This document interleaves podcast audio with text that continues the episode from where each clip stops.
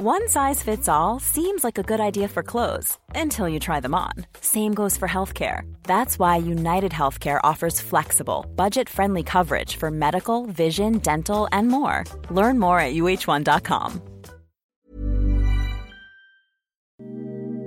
Ahora al aire, a la una, con Salvador García Soto. Un encuentro del diario que piensa joven con el análisis y la crítica. A la una con Salvador García Soto.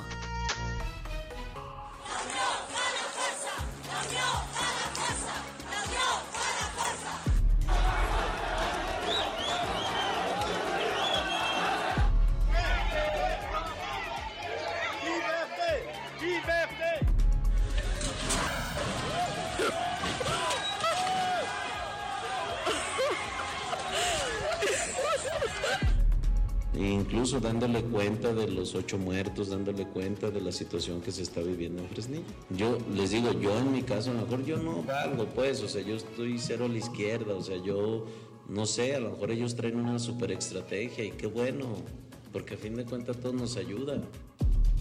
Es un momento complejo, difícil para nuestro Estado. Se les pasó la mano.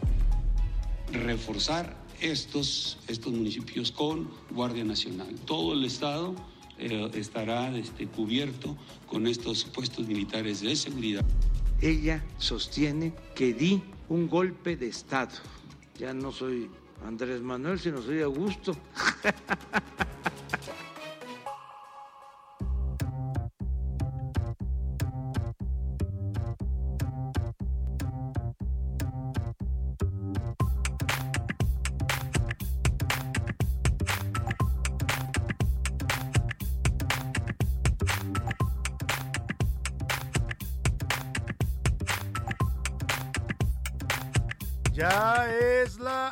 de la tarde en punto en el centro de la República. Los saludamos con gusto. Estamos comenzando a esta hora del mediodía a la una. Este espacio informativo que hacemos para usted todos los días a esta hora del día con la mejor actitud, con las ganas de acompañarle, de informarle, de estar con usted en esta parte de su día. Vamos a tener un programa movido en este jueves, jueves 25 de noviembre de 2021. Si me escucha ah, con la respiración un poco agitada, es que veníamos corriendo. Oiga, el tráfico, el tráfico en la Ciudad de México ha vuelto a ser ya, le iba a decir, igual que eh, antes de la pandemia, pero creo que está peor. O sea, creo que de verdad no aprendimos nada como ciudad estamos teniendo otra vez concentraciones de tráfico, embotellamientos a, ciertas horas del día. Es imposible circular ya por la Ciudad de México. De verdad, un caos el tráfico y la movilidad en la ciudad, de, en la capital del país. Pero bueno, le decía que tenemos un programa muy variado, con mucha información, con muchos temas para estar compartiendo y comentando con usted en este jueves 25 de noviembre. Una temperatura agradable acá en la Ciudad de México, 21 grados centígrados en este momento.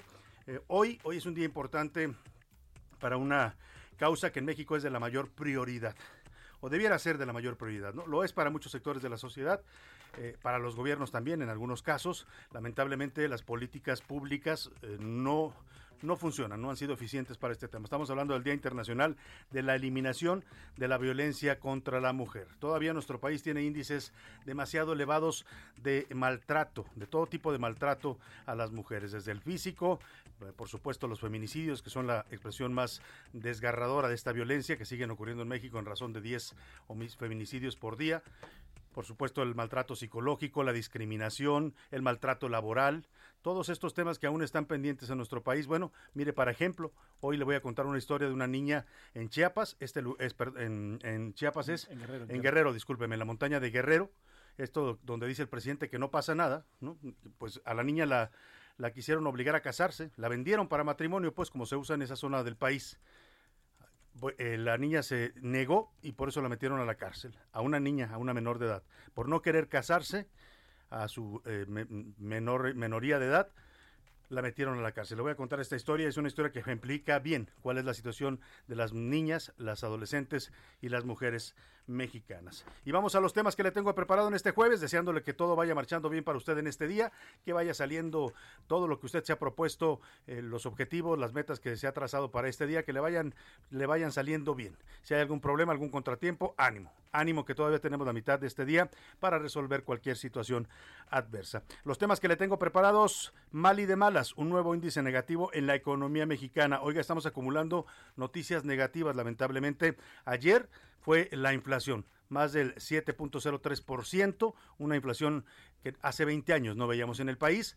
Luego, la reacción que tuvieron los mercados al nombramiento o a la propuesta del presidente López Obrador, que ya lo da por hecho hoy el presidente, en su conferencia dice, es casi él está seguro que va a ser aceptada la señora eh, eh, eh, Victoria Rodríguez, Victoria Rodríguez Ceja, esta eh, que propone para el Banco de México, esta subsecretaria de egresos, no fue bien recibida por los mercados. Su nombre no le gustó a los mercados y no es porque no es no es un tema de que les guste o no les guste, es un tema de que no le están viendo la trayectoria, las capacidades, la experiencia sobre todo para ocupar este cargo. Ayer el peso se disparó a casi a los 22 pesos, estuvo arriba de los 22 pesos en, a lo largo de la jornada, cerró por ahí en 21.80, 21.90 según según el banco en el que se consultara. Y le decía, pues malas noticias para la economía todavía. Ahora se da a conocer que el, Producto Interno Bruto de nuestra economía cayó 0.43%, es casi 0.50% en el último trimestre de este año. Bueno, pues y hablando de, de esto, Mesías, el presidente López Obrador asegura que si no fuera por él, estaríamos mucho peor. Que si él no estuviera en la presidencia, esto sería un caos, que habría crisis, que habría problemas, que habría inseguridad y violencia. Pues eh, que alguien le diga al presidente, presidente, perdón, todo eso tenemos en buena medida hoy en varias regiones del país. No, quizás no una crisis económica pronunciada, pero sí señales bastante preocupantes en la economía mexicana. ¿Qué le digo de la violencia, la inseguridad? Dice incluso que la pandemia nos hubiera ido mucho peor si él no estuviera en la presidencia. Es la afirmación del presidente.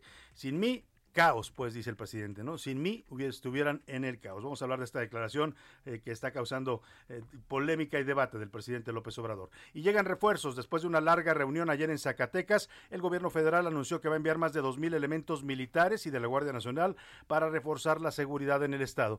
Mire, tanto que criticaron a los gobiernos anteriores, ¿no? Tanta crítica hacia Peña Nieto, hacia Calderón, y al final la estrategia del gobierno termina siendo la misma, ¿no? Mandan que hay muchos problemas de violencia en Zacatecas, ¿qué hacemos? Pues manda a los militares. Lo mismo que hizo Calderón, lo mismo que hizo Peña Nieto. No hay mayor diferencia en la respuesta que está dando el gobierno federal, pero sí, le están mandando apoyo y ayer no solo apoyo, fue todo el gabinete a darle eh, pues ánimos al gobernador David Monreal, todo el gabinete junto con el presidente para anunciar este reforzamiento de la seguridad. Y alcen la voz, como dicen, hoy en el marco del Día Internacional de la Eliminación de la Violencia contra la Mujer, se prevén marchas y protestas en la Ciudad de México. Le voy a contar de las cifras de violencia contra las mujeres que siguen prevaleciendo en este país. En los deportes, nada para nadie. Juego de ida en el clásico capitalino con empate a cero. El América jugó a no, a no perder, como dicen por ahí, a encerrarse totalmente. Los Pumas no pudieron no les alcanzó con lo que tenían para hacerles un gol y bueno, quedaron ayer empatados 0 a 0, todo se define este sábado en el Estadio Azteca. Hoy sigue la liguilla también con dos juegos más, además Día de Acción de Gracias en la NFL y jueves luchón en a la una con el luchador que casi quedó paralítico en el ring. Nos va a contar de esto Oscar Mota. Quédese con nosotros, como ve tenemos un programa muy interesante, variado, surtido de información, con muchos temas para comentar, para debatir y para que usted participe de este debate, de este ejercicio de análisis que hacemos siempre todos los días para usted aquí en A la Una. Le hago, como siempre, la pregunta del día. Esta es la opinión de hoy. Y hoy le tengo dos temas, dos temas para poner sobre la mesa en este jueves. Eh, vamos a platicar el primero. Es sobre este esta declaración del presidente. Ahora le voy a poner el audio más adelante eh, sobre lo que dijo textual el presidente, pero básicamente se resume en que si él no fuera presidente en estos momentos, si él no estuviera gobernando el país, el país estará, estaría hundido en el caos y la crisis. Así lo dijo el presidente, se refiere a la economía, se refiere a la pandemia, se refiere a muchas cosas que el presidente, pues en su percepción, piensa que están muy bien. Todo está de maravilla, entonces agradezcanme porque sin mí, cuidado, ¿eh? quién sabe cómo les hubiera ido. Eso es lo que dice el presidente. Y ante esta declaración yo le quiero preguntar, ¿usted cree que López Obrador en esta declaración un poco grandilocuente y mesiánica tiene razón? ¿Estaríamos peor sin él? Dos, está mal, si estamos en caos y en crisis y él no se da cuenta. Y tres, el presidente ya perdió la noción de la realidad ahí están las opciones que le doy para contestar esta pregunta. La segunda pregunta, el segundo tema para poner hoy sobre la mesa de debate es este Día Internacional de la Eliminación de la Violencia contra la Mujer. Una fecha para recordar que en México la violencia contra las mujeres está arraigada en lo más profundo de nuestra sociedad, en nuestros estereotipos, en nuestros arquetipos machistas, misóginos todavía que venimos arrastrando cultural y socialmente. ¿Usted cree que nuestro país y nuestra sociedad, la sociedad mexicana es, le doy tres opciones para que me responda, machista y violenta contra las mujeres. Dos, no, somos un país que va avanzando hacia la igualdad de género.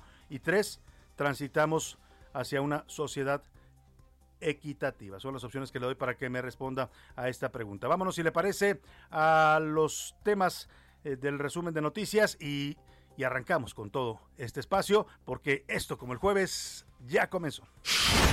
Otra vez. Dos personas murieron y tres más resultaron heridas luego de la explosión de una fábrica ilegal de pirotecnia en una casa de Tultepec, Estado de México. Accidente. Al menos seis personas muertas y diez lesionados dejó un choque entre un tráiler contra una combi de pasajeros en el municipio Nicolás Romero, en el Estado de México. Cínico. El diputado local electo de Oaxaca, Gustavo Díaz Sánchez, detenido por ultrajes a la autoridad, portación de armas de fuego y de estupefacientes, presentó una petición ante el Congreso del Estado para que se le permita tomar protesta vía electrónica. Sentencia. Un juez federal condenó con 57 y hasta 110 años de prisión a cinco integrantes de una banda de secuestradores que en el pasado el gobierno federal vinculó con la organización criminal denominada Los Zodiaco. Tragedia. Al menos 31 inmigrantes murieron después de que su embarcación volcara cuando intentaba cruzar el Canal de la Mancha desde Francia a Gran Bretaña.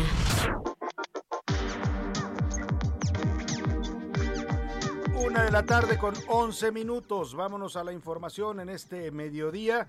Le platico, lamentablemente malas noticias para la economía mexicana. Oiga, traemos una mala racha en la economía, ¿eh? malas, malas eh, eh, notas las que estamos recibiendo sobre todo lo que está sucediendo en nuestra economía nacional. La economía mexicana retrocedió 0.4% en el tercer trimestre de este año con respecto al año anterior de según datos eh, revisados del Producto Interno Bruto. Esto fue publicado esta mañana por el INEGI había ligado cuatro trimestres de crecimiento, era lo que tenía muy animados a muchos sectores, ¿no? Ya la economía se estaba empezando a recuperar de la crisis, no todavía lo suficiente, pero allí vamos, ¿no? Ya le decíamos aquí, por lo menos el enfermo daba señales de mejoría. Bueno, pues hoy tenemos una recaída. Este, este indicador que da a conocer el INEGI, la caída del PIB en este último trimestre del 2021, es una recaída para la economía. Eh, se frenó la recuperación y en comparación, en la comparación anual que hace el INEGI, el Producto Interno Bruto tuvo un incremento de 4.7%. Pero vamos con los expertos para que nos expliquen. Laura Quintero, reportera de la sección Mercados del Heraldo de México, nos explica qué significa esta cifra y esta mala noticia ligada a lo de ayer. Ayer le decíamos la peor inflación en 20 años, hoy caída del Producto Interno Bruto. Laura, te saludo, buenas tardes. Buenas tardes, Salvador, qué gusto saludarte nuevamente. Salvador, esta mañana el Instituto Nacional de Estadística y Geografía publicó el dato del Producto Interno Bruto de nuestro país. Esta es una cifra revisada y lo que nos da cuenta es que la contracción fue mayor a la que se había anticipado. La economía de nuestro país cayó 0.4% en el tercer trimestre del año comparada con el trimestre anterior. Déjame comentarte, Salvador, que si bien pues ya sabíamos con los datos que se han publicado mes con mes que iba a haber una caída, pues estamos viendo que el deterioro es un poco mayor. Y esto ha llevado a que a pesar de que durante todo el año se ha mostrado un optimismo en esta recuperación o reactivación económica que ha tenido el país, que algunos organismos estén modificando de manera negativa el pronóstico del crecimiento para el final de año. La mayoría se ubicaba por arriba del 6% y pues algunos ya lo estamos ya lo están pronosticando por debajo del 6%, 5.9%, 5.8%. Sabemos que en el cuarto trimestre nuevamente va a haber una aceleración, pero desgraciadamente hay un deterioro sobre todo en el sector servicios que es este pues el que impulsó la caída durante este trimestre. Este es mi reporte, Salvador. Buen día. Muy buenos días, Laura Quintero. Pues ahí están las noticias que nos da el INEGI. Son indicadores, eh, a ver, que todo mundo eh, reconoce y respeta, ¿eh? porque estamos hablando de una institución seria, una institución autónoma del gobierno que da a conocer su balance con base en el análisis de las cifras y las estadísticas y el comportamiento de la economía. Aquí no hay opiniones ni políticas, ni ideológicas, ni de ningún tipo. Pero a pesar de eso, ya sabe dónde siempre tienen otros datos, y hoy el presidente López Obrador pues dijo que no, que estos indicadores del INEGI a él no le dicen nada, que él mantiene su pronóstico de que sí, vamos a crecer al 6%. ¿Cómo? Pues solamente con un milagro. En una de esas el presidente, como ya se siente todopoderoso, cree que también puede hacer milagros. Escuchemos. Está creciendo la economía y se va a cumplir con el pronóstico de que vamos a crecer este año 6%.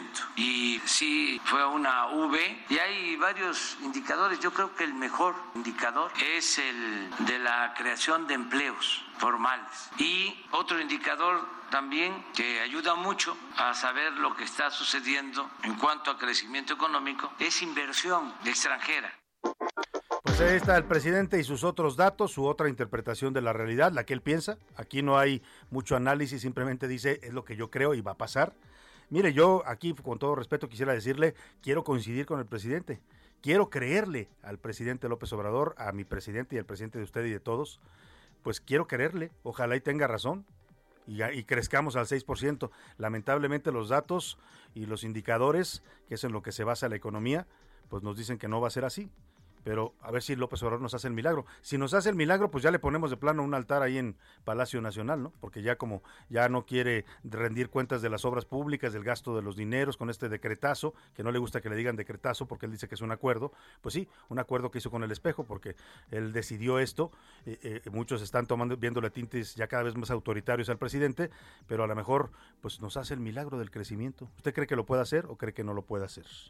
Vámonos a otro tema. El retroceso en la economía se suma el dato que este miércoles se dio a conocer sobre la inflación anual, este que ayer le comentábamos, 7.05%, el mayor nivel de inflación desde la segunda quincena de abril del 2001. Es decir, en los últimos 20 años no habíamos vivido una inflación tan fuerte como esta desde el gobierno de Vicente Fox. Y el dólar, el dólar también que está nervioso, el tipo de cambio, por este tema del Banco de México, porque ya no iba a ser el señor Herrera, y luego quién va a ser la incertidumbre, y luego presentan a la señora Victoria Rodríguez ceja y los mercados como que dicen, a ver, espérame tantito, la señora no la conozco, no sé quién es, déjame investigar. Ah, ya investigué, es una economista, licenciada por el TEC de Monterrey en Economía, maestría también en Economía, subsecretaria de egresos, antes fue subsecretaria también en el gobierno de Miguel Ángel Mancera aquí en la Ciudad de México pues con eso no le alcanza. Parece que eso es lo que dicen los mercados y también lo están diciendo muchos analistas. Con eso, aunque la señora sea muy preparada y el presidente ayer la, la exaltó diciendo que gracias a ella tenemos estabilidad, que ha sido muy buena subsecretaria de egresos, pues sí, pero que sea muy buena subsecretaria de egresos no quiere decir que vaya a ser una buena gobernadora del Banco de México. Al menos eso es lo que piensan los mercados. Por lo pronto, ella ella, la subsecretaria de Victoria Rodríguez, ayer eh, pues dijo en un mensaje en redes sociales que va a respetar la autonomía del Banco de México y que no va a afectar la política monetaria si la nombran gobernadora del Banco de México.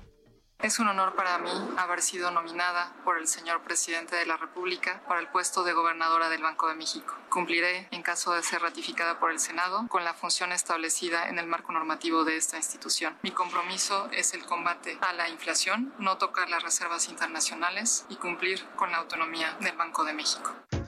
Ahí está el compromiso que hace Victoria Rodríguez Ceja. Todo indica que va a pasar. La mayoría de Morena la va a avalar. Vamos a ver qué dice la oposición. Se requiere mayoría calificada y ahí sí la oposición tiene una opinión. Si la oposición en bloque vota en contra, va a ser difícil que salga el nombramiento. Pero el presidente hoy ya lo dio por hecho. ¿eh? En su mañana le dijo, ella va a ser la gobernadora, les guste o no les guste ya sabe, al estilo de la casa. Vámonos a otro tema importante. Le comentaba que hoy es el Día Internacional de la Eliminación de la Violencia contra la Mujer.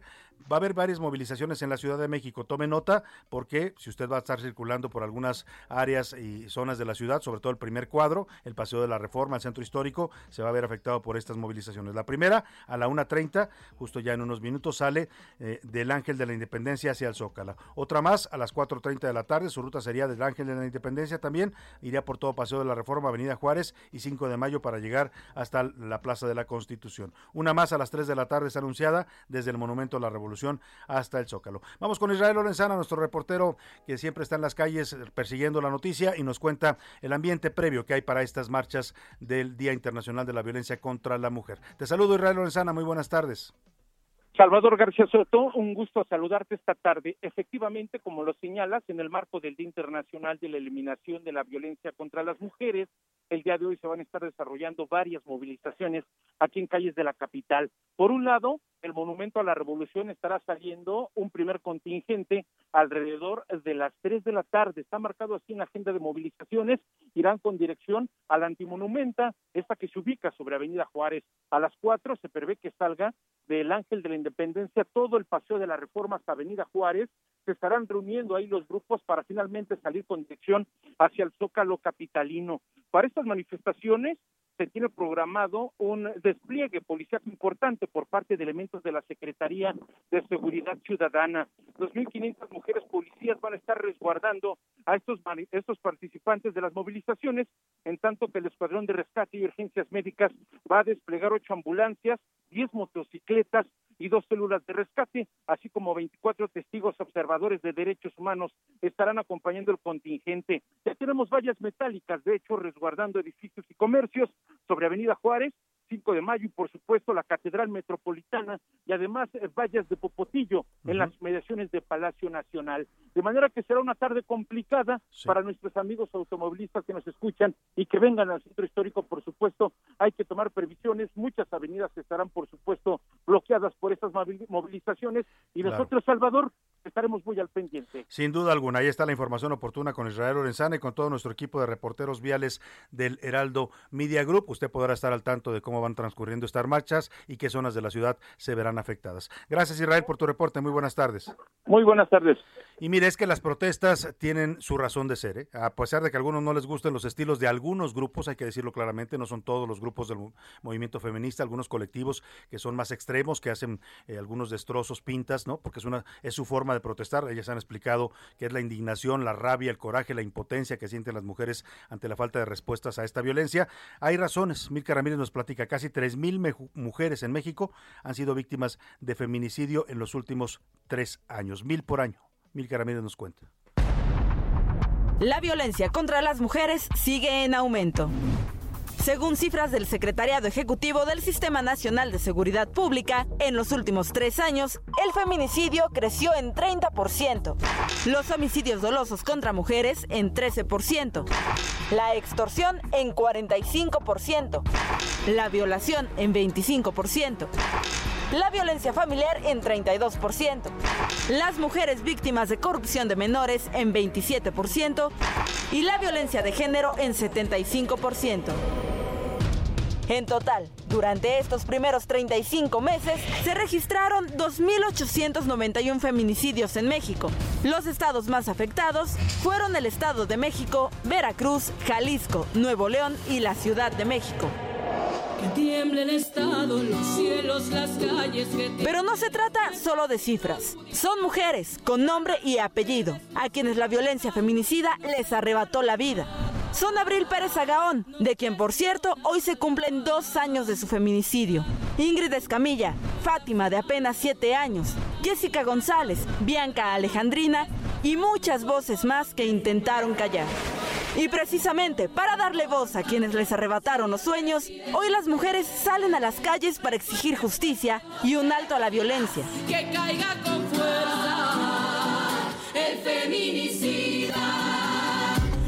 Los contingentes se concentran frente al Palacio de Bellas Artes, el Monumento a la Revolución y el Ángel de la Independencia para marchar rumbo al Zócalo Capitalino. Así, en medio de reclamos y exigencias, se conmemora el Día Internacional de la Eliminación de la Violencia contra la Mujer. Y aunque el presidente López Obrador insiste en que las autoridades nos cuidan, no estamos este, abandonando a las mujeres, estamos protegiendo a las mujeres, se está castigando a los que asesinan mujeres, feminicidio. Nosotras y su propio gobierno tenemos otros datos. Para A la Una, con Salvador García Soto, Milka Ramírez. Pues ahí está este recuento que hace Milka. Hay razones más que justificadas y más que necesarias para alzar la voz y salir a la calle. Vamos a estar muy pendientes de estas movilizaciones de las mujeres y le estaremos reportando. Por cierto, varias de ellas, casi la mayoría, salen del Ángel de la Independencia, que también es mujer, ¿no? Es la representación eh, gráfica de esta victoria alada de la diosa Nike en, de la cultura helénica. Bueno, pues dicho esto, vámonos a la pausa, pero cuando regrese le voy a contar una, una historia que ejemplifica por qué se protesta hoy y por qué se exige parar la violencia contra las mujeres. Una niña que no se quiso casar allá en Guerrero, la metieron, eh, la, vendieron para matrimonio, Nayeli tiene 14 años, se negó a casarse, la metieron a la cárcel. Ya le cuento al regreso, vamos a la pausa con música Carlos Gardel y volver sin mayor presentación. Volver con la frente marchita, las nieves del tiempo platearon mi piel que es un soplo la vida, que veinte años no es nada, que febril la mirada, errante en las sombras te busca y te nombra. Vivir. Escuchas a la una con Salvador García Soto. En un momento regresamos. Heraldo Radio, la HCL se comparte, se ve y ahora también se escucha. Sigue escuchando A la Una con Salvador García Soto. Ahora, la rima de Valdés. O, de Valdés, la rima. Dice Andrés, pasó la prueba y que puso alta la vara. Ana Gabriela Guevara, que con creces lo comprueba. Como un Adán con su Eva, el preciso le dio halagos.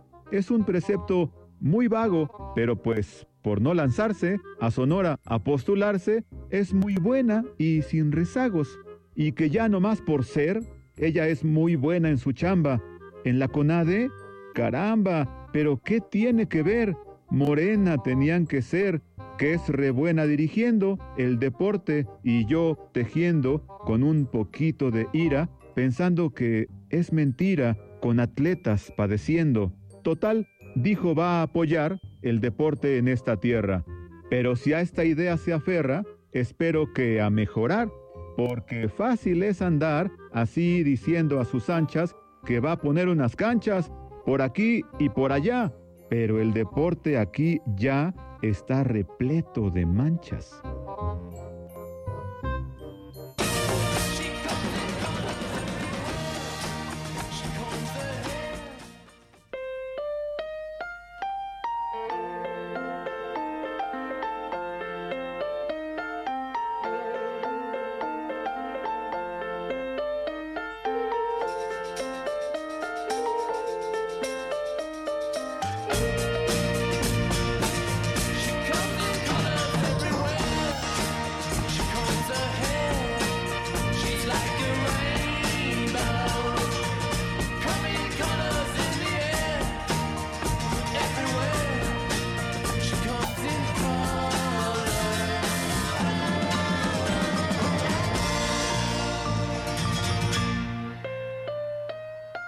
A usted le suena esta canción, además qué buena canción de los Rolling Stones, es del año 1967, se llama She's Like a Rainbow. Ella es como un arco iris y es un buen homenaje ahora que estamos hablando del Día Mundial de la Eliminación contra la Violencia de la Mujer. Estamos homenajeando también esta semana, ya lo sabe, a todos los grandes de la música, sí, en términos generales, sin género, sin clasificaciones, la música simplemente como expresión humana y no podían faltar los Rolling Stones, esta banda británica con She's Like a Rainbow.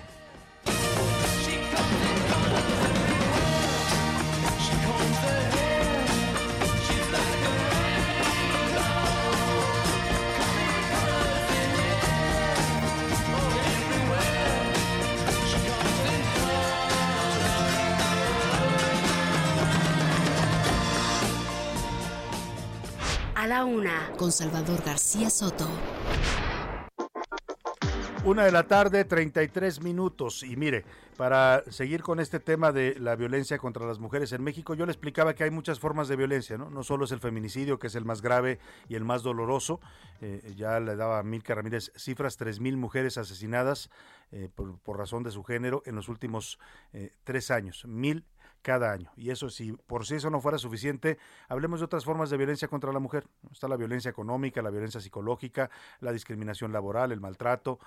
Eh, eh, bueno, esta que le voy a contar es una eh, que no, no, es exclusiva de México tampoco, pasa en otros países del mundo, en otras culturas. Lamentablemente aquí no se ha logrado erradicar. Estamos hablando de la venta de niñas para matrimonio ocurre en la zona de la montaña de Guerrero. El presidente hace poco fue a esa zona y dijo él que no, que esto no pasa, que son la excepción. El presidente lo ve como un tema como que se quiere estigmatizar, así lo dijo, a los más pobres, porque esta zona es una de las más pobres del país. No, presidente, son usos y costumbres y se lo puede contar cualquier persona de ahí que usted le pregunte. Vaya, ojalá el presidente se hubiera dado tiempo ahora que estuvo por esta zona eh, y anduvo por ahí cerca de Cochoapa, el grande, el municipio del que le voy a hablar, de haberle preguntado a la gente, oiga, díganme la verdad, ¿hay o no venta de niñas? Le hubieran respondido. Es una práctica común. Aquí hemos hablado con gente que vive en esa zona, con activistas de derechos humanos, con defensores de niñas que han sido vendidas. Pero bueno, más allá del tema político, es la realidad. En Cochoapa el Grande Guerrero, policías comunitarios encarcelaron a Anayeli, una niña de 14 años que se escapó de un matrimonio forzado con otro joven de 16 años. Sus padres la habían vendido Así, porque es una venta, ¿eh? Es cuánto me pagas, me oye, me gusta tu hija para mi hijo. ¿Cuánto, cuánto ofreces? Pues 100 mil pesos, 120 mil, por ahí son más o menos las tasas que les ponen a las niñas como si fueran ganado, así literalmente, ¿no?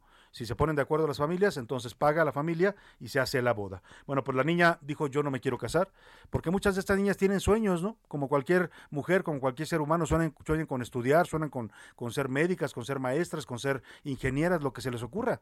Viven en una condición de pobreza así, pero también sueñan eso es un tema de trata, ¿no? No se le puede llamar, es un delito, pues, un delito grave en este país. Nada de que usos y costumbres, es que así se acostumbra aquí, ¿no? Pues eso no es normal, ni, ni puede ser un uso costumbre que esté por encima de la Constitución. El tema es que, mira, habían acordado el pago de 200 mil pesos, la niña se negó, quiso escapar, la detuvieron y la encarcelaron. Esto ocurrió la noche del lunes pasado. Vamos con Carlos Navarrete, nuestro corresponsal, para que nos cuente la historia. Carlos, buenas tardes. Así es, Salvador, informarte de un nuevo caso de matrimonio forzado en la montaña de Guerrero. Ahora le ocurrió a Anayeli, una menor de edad que fue vendida por 200 mil pesos para casarse de, manera forzada en la comunidad de Joya Real, en el municipio de Cochupal Grande. Ella decidió huir antes de que se concretara el acuerdo, pero fue encarcelada por la policía comunitaria en un intento porque se cumpliera este matrimonio que ya se había pactado por ambas familias. Anayeli fue liberada ayer tras una negociación entre sus padres y autoridades estatales, así fue informado por organismos defensores de derechos humanos. El 22 de noviembre, Anayeli huyó de su casa antes de que llegara la familia del menor con quien sería casada a cambio de los 200 mil pesos. Se refugió en casa de un vecino por varias horas y hasta ahí llegó la policía comunitaria para llevársela detenida. También fue detenido un menor de edad y el propietario del domicilio quien le habría aconsejado a la menor escapar de su hogar. De acuerdo con el registro de Tlachinola, solo en lo que va de noviembre se han registrado cinco matrimonios forzados en el municipio de Cochuapa, un municipio indígena enclavado en la zona más marginada del estado de Guerrero. Hasta aquí mi reporte, Salvador. Buenas tardes. Buenas tardes, Carlos Navarrete. Vaya historia. Estaba yo comentando mientras escuchaba a Carlos que nos admiramos mucho y nos sorprenden cuando se nos cuentan estas historias de los talibanes o de algunas otras culturas o sociedades extremistas, ¿no? Eh, muchas, mucho tienen que ver con el mundo islámico, pero también ocurre en África, en otras, en otras culturas. Y aquí pasa en México, aquí, en Guerrero. No se vaya usted tan lejos, a unos que serán 300, 400 kilómetros de la Ciudad de México, la zona de la montaña. Bueno, sobre estos matrimonios le preguntaron a la gobernadora eh, de Guerrero, Evelyn Salgado, dijo que es complicado erradicarlos. No, pues sí, todo es complicado, gobernadora. Si no le gustan las cosas complicadas, no se hubiera metido a andarle salvando la gubernatura a su papá. Pero bueno, esto fue lo que dijo la gobernadora de Guerrero, eh, eh, Evelyn Salgado. Nos cuenta Carla Benítez, nuestra corresponsal. ¿Qué tal, Salvador? Un saludo al auditorio. Como lo comentas, la gobernadora de Guerrero, Evelyn Salgado, reconoció que terminar con la venta de niñas en la montaña del estado tiene algunas complicaciones. Esto luego de que el pasado 10 de noviembre instituciones federales, estatales y la ONU Mujeres firmaron un acuerdo para erradicar esta práctica en Guerrero. Los niños eh, se encuentran bien, están, así es, bajo resguardo del DIF estatal.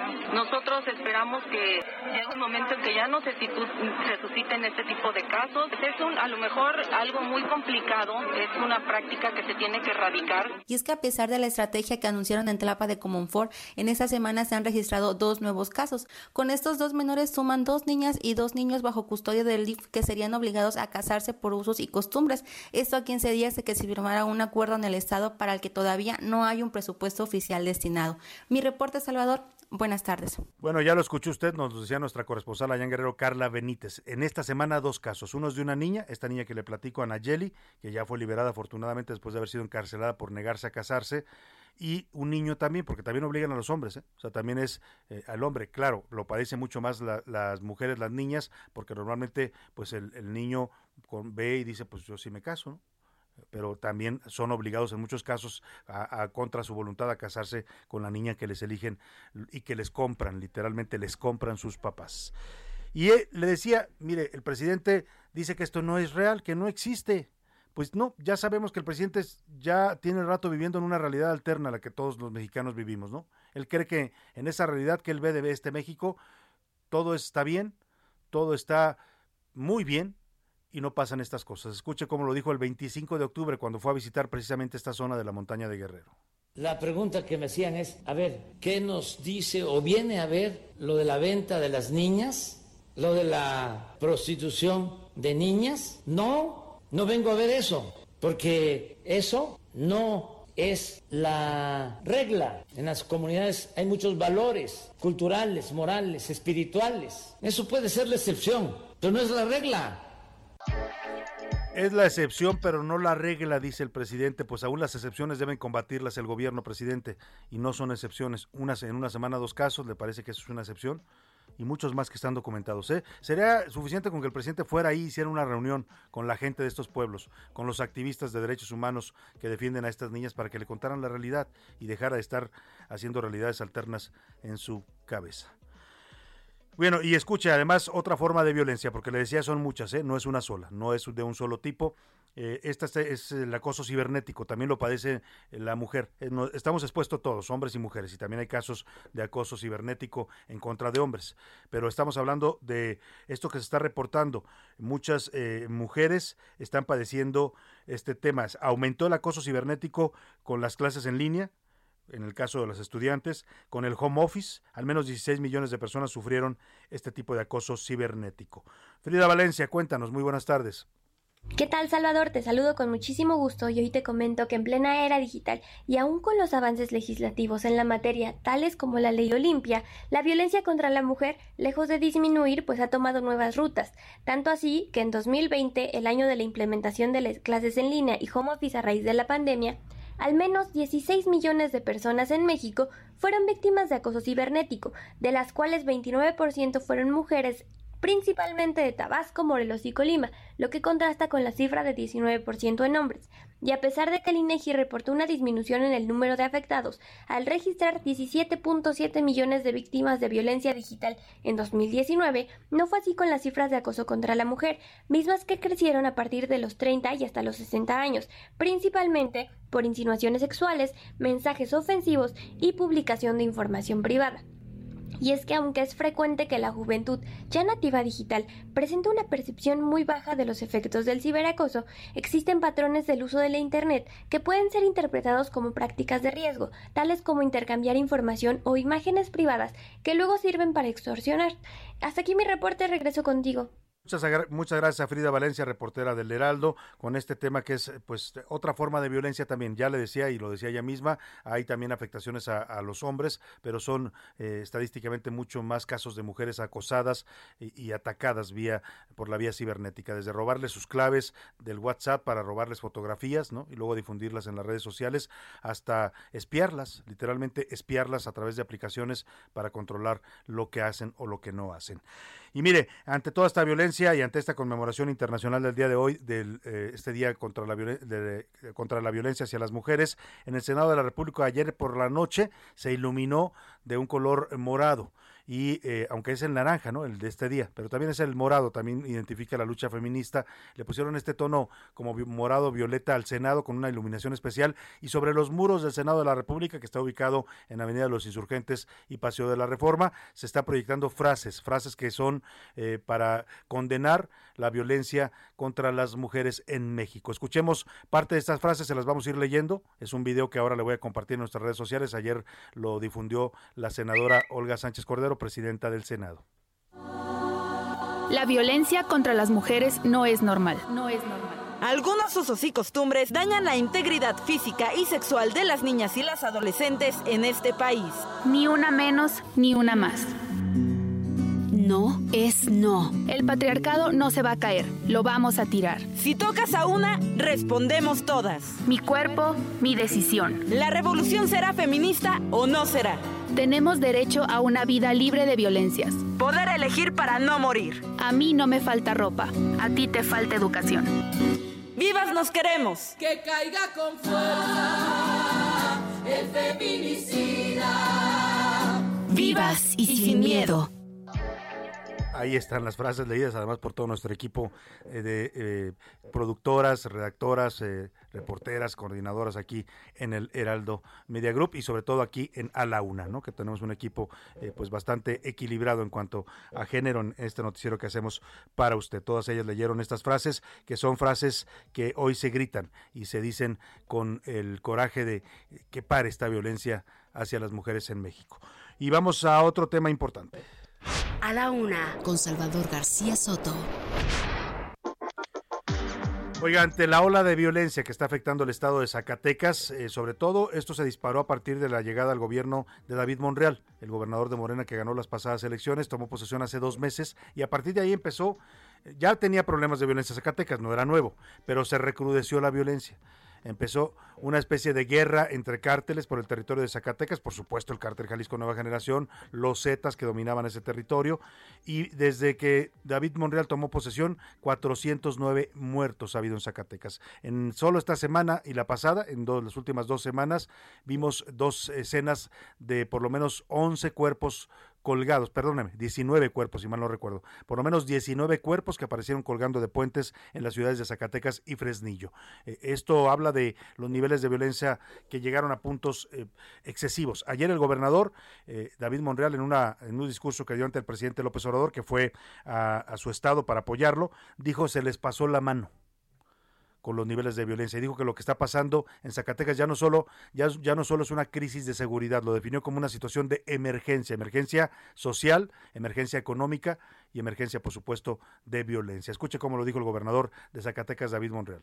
Se les pasó la mano. Hoy, lo he dicho, enfrentamos una emergencia social. Le acompaña la crisis económica, financiera, sus finanzas ahogadas, la inseguridad. Por eso quiero reconocer de manera sincera el que hoy estemos llevando a cabo esta reunión. Seremos implacables con el combate a la corrupción y la impunidad porque le hicieron mucho daño a nuestro Estado. Estamos atravesando, tan delicada es la crisis financiera, económica, que no hemos logrado cubrir los salarios de la totalidad de la burocracia. Se les pasó la mano, dice David Monreal. ¿A quién se refiere? No pone nombres, todo apunta a que se refiere a su antecesor, al gobierno priista de Alejandro Tello. Mire, y ante esta situación ya crítica, como lo define el propio gobernador, ayer llegó el presidente López Obrador a Zacatecas acompañado de todo su gabinete, todo el gabinete, el legal y el ampliado. Fueron a dar un mensaje de respaldo al gobernador David Monreal y presentaron un plan de apoyo a Zacatecas para reforzar la seguridad. Esto lo adelantaba ya desde anoche el presidente y el secretario de la Defensa también que estuvo presente. Ah, contempla un despliegue sin precedentes en el sexenio. 1.954 soldados serán enviados a Zacatecas junto con mil 900, 1894 miembros de la Guardia Nacional. En total, estamos hablando de casi 4000 eh, eh, nuevos eh, refuerzos militares, porque ambos son militares, la Guardia y el Ejército es lo mismo. Entonces van a mandar casi cuatro mil militares para ayudar a Zacatecas, tres helicópteros artillados, así como la entrega de recursos financieros para combatir esta ola de violencia. Así habló ayer el titular de la Defensa, general Luis Crescencio Sandoval.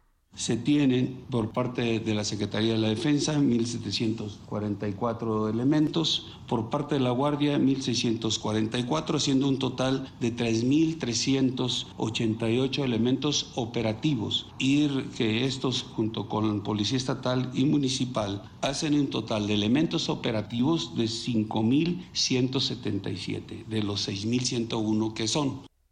Bueno, para analizar este plan, la respuesta que da el gobierno federal a esta crisis, esta emergencia, estado de emergencia, como lo definió el gobernador Zacatecano, hago contacto con un experto en el tema, Manelik Castilla Carabioto. Él fue comisionado general de la Policía Federal entre 2016 y 2018. Manelik, qué gusto saludarlo. Muy buenas tardes.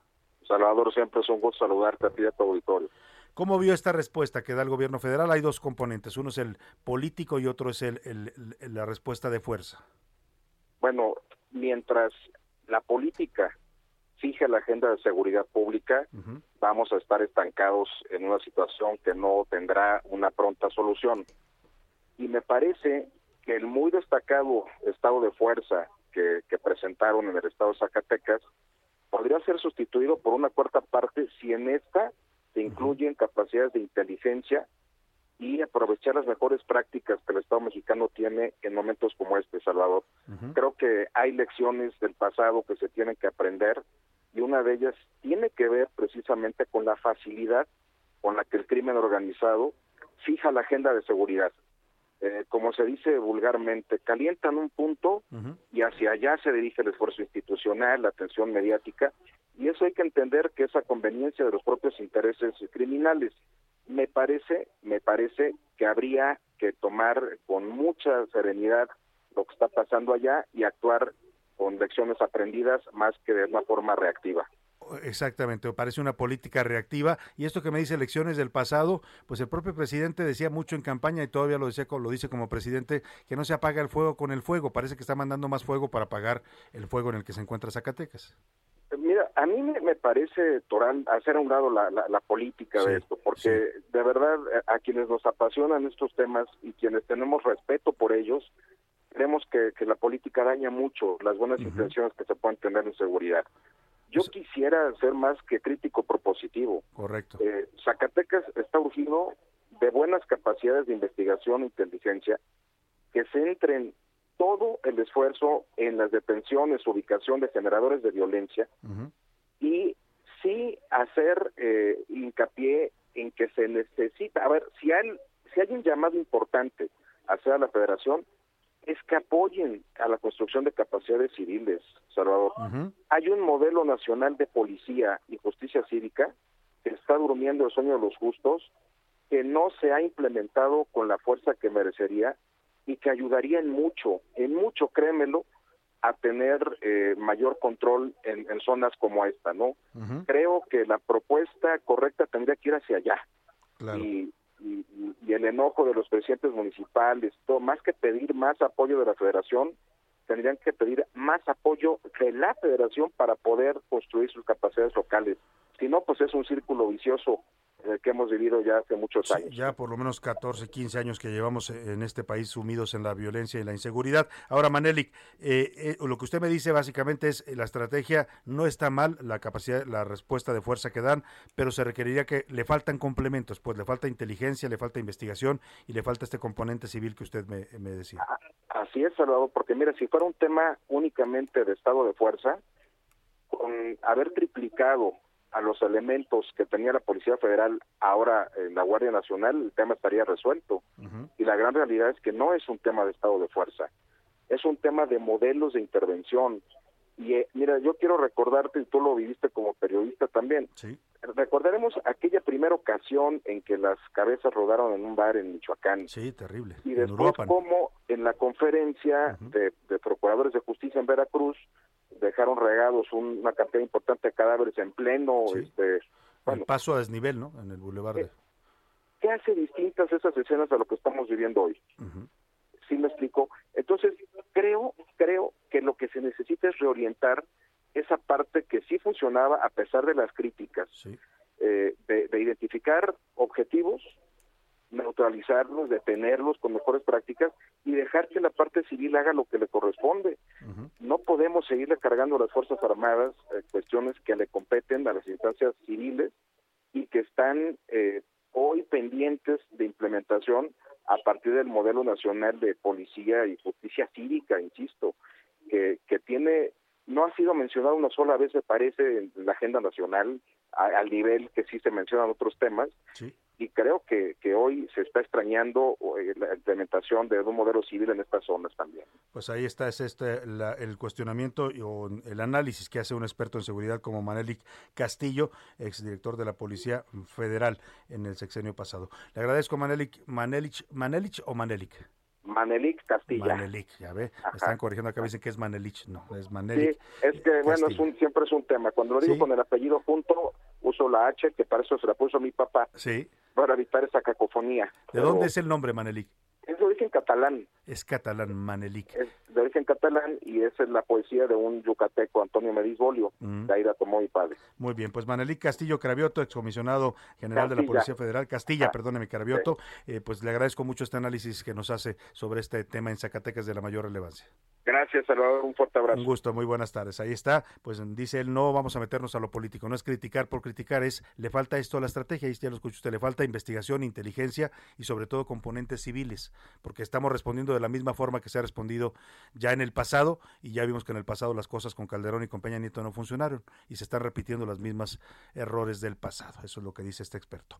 Vámonos a la pausa. Al regreso le cuento también de este pleito, ya lo mencionaba Manelik, eh, Manelik Castilla, el pleito entre los hermanos Monreal. Monreal contra Monreal, como aquella película de Kramer contra Kramer. El, uno de ellos es alcalde de Fresnillo, el otro gobernador, y el alcalde se quejó de que su hermano pues no lo estaba tomando en cuenta a la hora de definir la estrategia de seguridad. Me voy a la pausa con música, vamos a escuchar un ensamble mexicano de percusionistas, de percusionistas que se llama Tambuco, con esto que se llama Vórtice. Regresamos.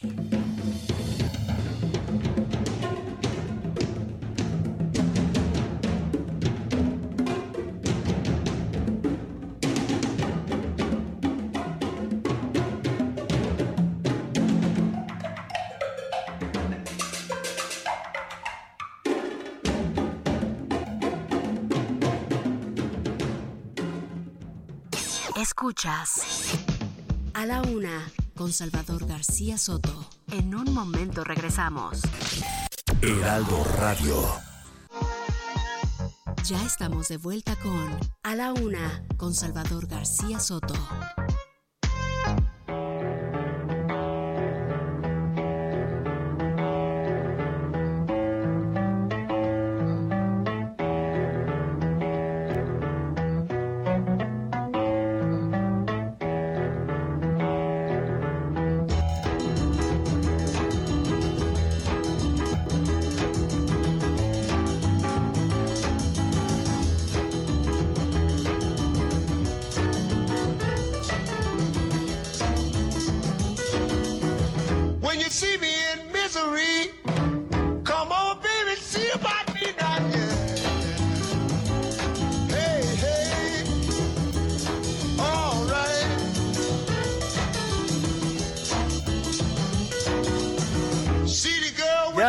Las 2 de la tarde en punto en el centro de la República. Es un gusto saludarlo. A esta hora estamos comenzando la segunda hora de A la Una. Vamos por la segunda parte ya de este espacio informativo. Nos fuimos eh, rapidito, rapidito y muy ágiles y con mucha información y muchos temas en nuestra primera hora. Y vamos ya a esta segunda parte también con muchos temas importantes, con historias, con análisis, con entrevistas, con noticias importantes que le vamos a estar actualizando de este jueves, jueves 25 de noviembre. Si usted continúa con nosotros de la una que arrancamos este espacio, gracias, siempre se lo digo de verdad y sabe que se lo digo de corazón.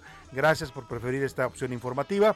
Y si recién nos está sintonizando y acaba de llegar a esta transmisión, bienvenido. Esto es a la una, yo soy Salvador García Soto y a nombre de todo este equipo de profesionales que me acompaña, le pido que se quede con nosotros en la siguiente hora para acompañarle e informarle en esta parte de su día.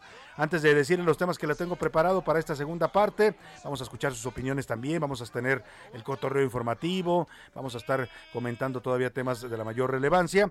Le digo lo que estamos escuchando, arrancamos con muy buen ritmo, es el señor Ray Charles con What, I, What I'd Say, lo que yo diría. Eh, Era un cantante invidente, pianista, saxofonista y uno de los hombres más influyentes en la música del siglo XX.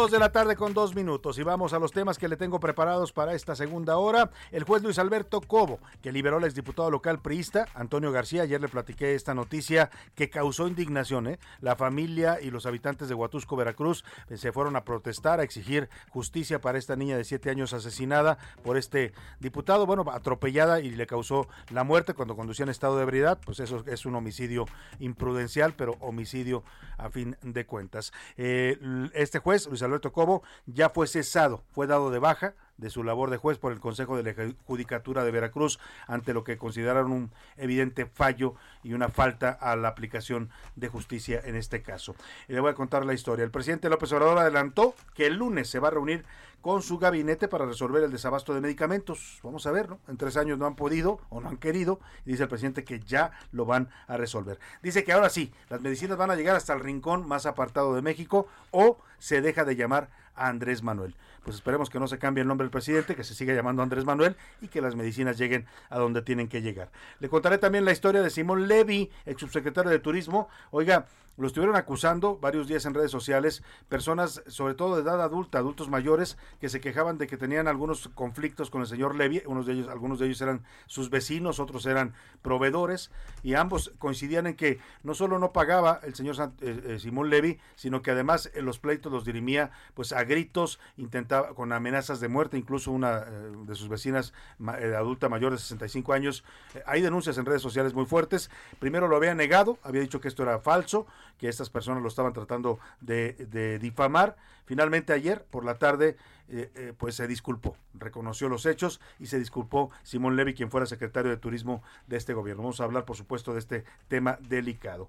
Y vámonos, si le parece, como siempre a esta hora del día, con Priscila Reyes y José Luis, que nos tienen ya los comentarios, las opiniones que usted nos ha dado sobre los dos temas que hoy le pusimos sobre la mesa para debatir. Bienvenida, Priscila, bienvenido, José Luis. Hola, querido Salvador, querido Jay, queridos radioescuchas, ¿cómo están? Salvador García Soto, Priscila Reyes, ¿cómo están? Bonito jueves, ahora sí estamos. Ahora sí puedo decir arañando el fin de semana. Arañando el fin de semana ya. Ya huele a viernes, ya, huele a fin de semana. Ay, sí siéntalo usted en el ambiente. Y por cierto, en Estados Unidos es Día de Acción de Gracias, ¿eh? Hoy es Thanksgiving, el famoso Thanksgiving allá en Estados Unidos. Una fecha, ya le hemos platicado, importantísima para los estadounidenses. Conmemoran la llegada de los, eh, de los este, peregrinos que les llaman, ¿no? De estos eh, migrantes que venían desde Europa, desde Inglaterra, desde Holanda, de varios países europeos, que llegaron a colonizar eh, lo que era, lo que es hoy el territorio de Estados Unidos, sobre todo el norte de Estados Unidos. El sur no era de ellos, pero se lo apropiaron después. era de nosotros, de México pero esa parte del norte, a donde llegaron estos eh, peregrinos, que en, su mayoría eran de la religión cuáquera, bueno, pues eh, eh, llegaron y de pronto se quedaron sin comida, ¿no? Y encontraron por ahí unos granos de maíz y, se encontraron con los nativos, con los indígenas norteamericanos que les ofrecieron comida. Por eso se llama el Día de Acción de Gracias, porque los salvaron de una hambruna que estaban padeciendo los colonizadores. Que además en esos momentos había ya, comenzaban las primeras nevadas y es la tribu Wampanoag que es una de las tribus más grandes. que se encuentra con estos eh, peregrinos y les, ofrecen. y les ofrece comida, los salvan pues de morir de hambre y eso es una pues una de las leyendas fundacionales de, la nación que hoy es Estados Unidos, la nación más poderosa del mundo, nada más y nada menos. Como un chistoretín, no sé si usted se acuerda de la película de los locos Adams cuando eh, Merlina, la niña, la ponen, la mandan a un campamento y la ponen a hacer una representación, tienen que hacer esta representación de, cuando los peregrinos. y empieza a decir en lugar de hacerlo como en todas las escuelas normal de que ay, por eso es el día de acción de gracias, la unión de dos culturas. No, ella decía al contrario, nos mataron y por eso nosotros les vamos a quitar el cuero cabelludo. o sea, se revelaba Merlina, porque en realidad fue lo que pasó, acabaron exterminando a los pobres eh, eh, eh, pueblos nativos, ¿no? Todavía sobreviven algunos, muy pocos, están en territorios de reserva en Estados Unidos, se han integrado finalmente a la sociedad norteamericana, pero pues sí fueron la mayoría de los pueblos nativos, que eran muchos, muchos pueblos que eran pues de la misma, digamos, etnia que los que poblaron también México, los aztecas, los mexicas, los tlaxcaltecas, eh, eh, pues finalmente fueron exterminados. Y víctimas de un racismo impresionante, al igual que la raza negra en Estados Unidos. También, sí. no los, no los ven bien, a los pieles rojas les decían eh, en Estados Unidos. Bueno, pues vamos a estar eh, con estos, estos y otros temas. Vamos a ir incluso allá a los Estados Unidos, vamos a ver si nos hacen un reporte desde Los Ángeles para que nos platiquen, porque es todo un evento para los estadounidenses, ¿no, Priscila? Decíamos que es el día que más, más familias se reúnen, más viajes en, en avión Se pueden a ver el, el, fútbol americano, evidentemente, luego el desfile que hay hay. La cena del pavo. Todo, todo, todo. Generalmente tienen este pavo y lo acompañan, bueno, en, según la casa, pero generalmente es un puré de camote o es un puré de papas, no, pero generalmente es de camote. Spice, ¿no? Que son muy de los estadounidenses también, que además son deliciosos, a mí me encantan.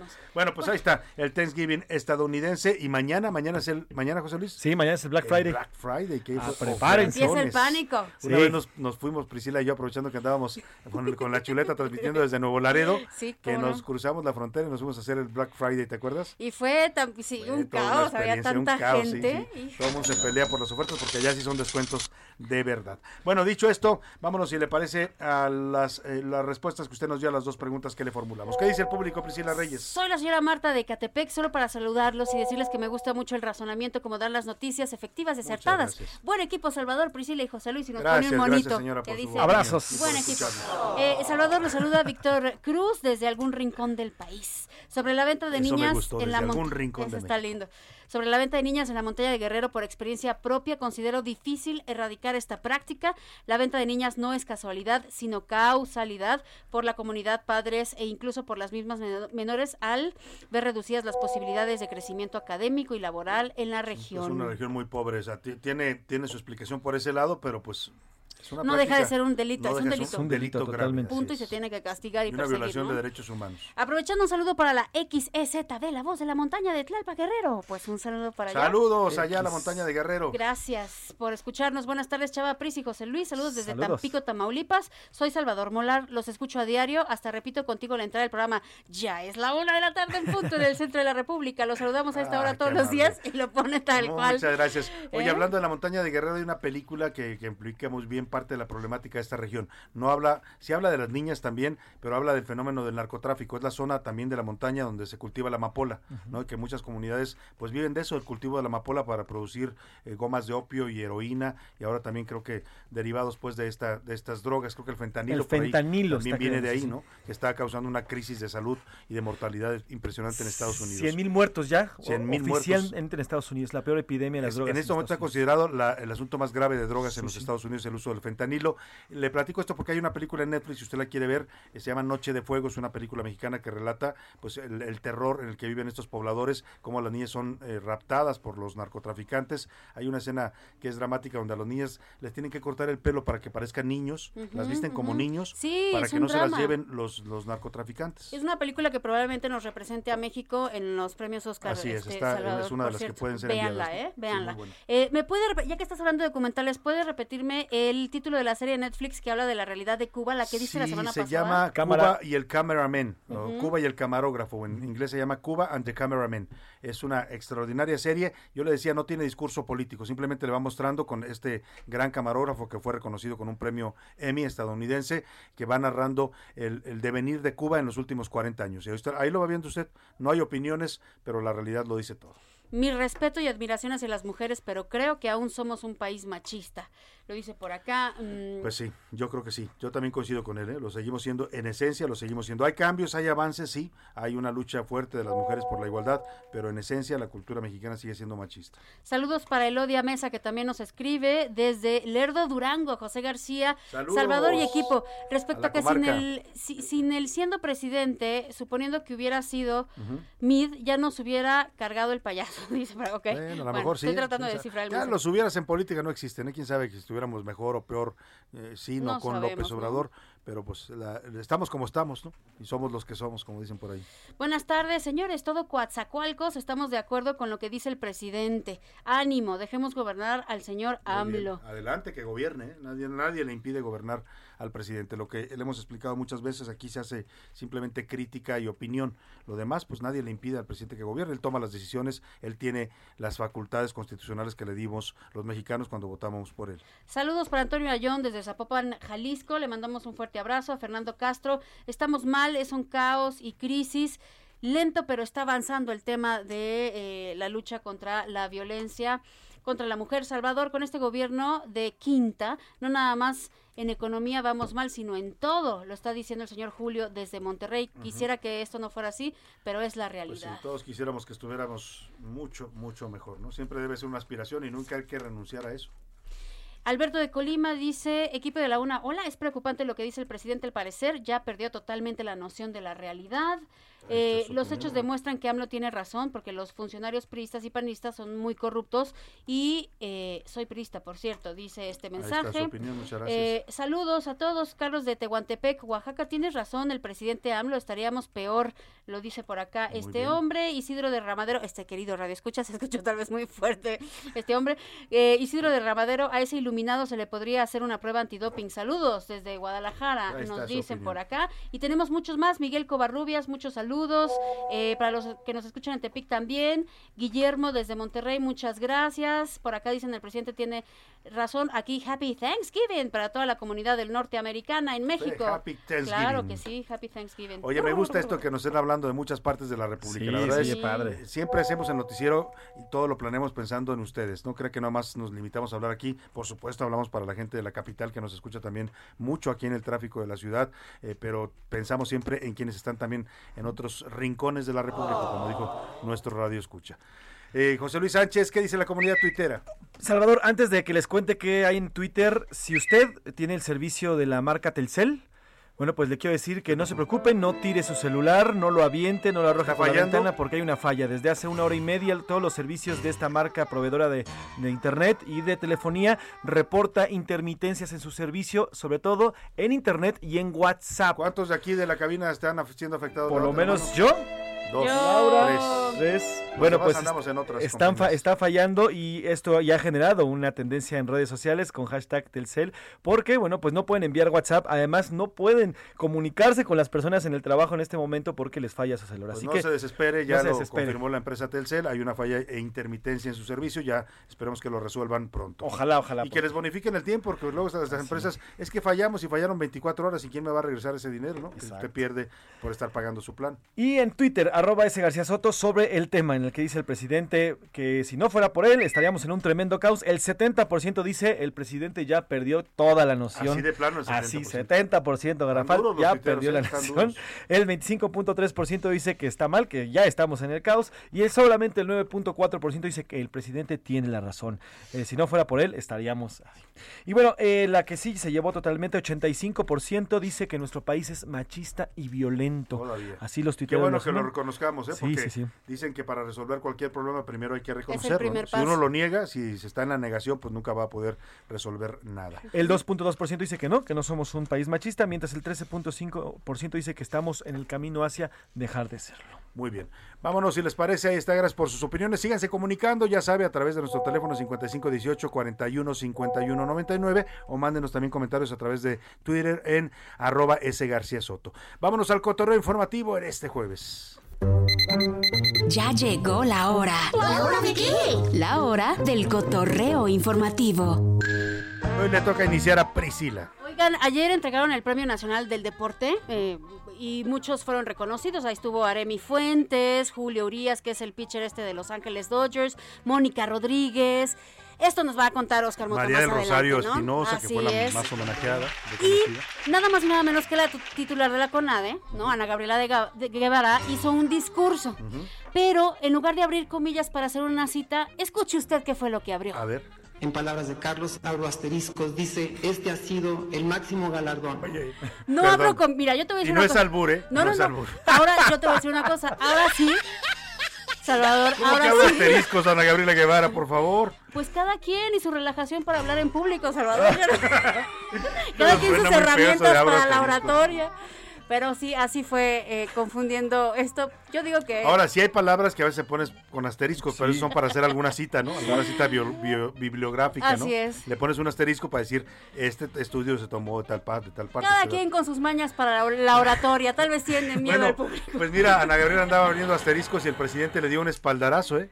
Más arribita del asterisco le dio un espaldarazo. El presidente le dijo que era muy buena funcionaria, que era muy buena colaboradora y que todo esto que dicen de ella que está denunciada incluso por temas de mal manejo de recursos Ah, públicos y apoyos indebidos, pues que no, que no es cierto, que él apoya totalmente a Ana Gabriela Guevara.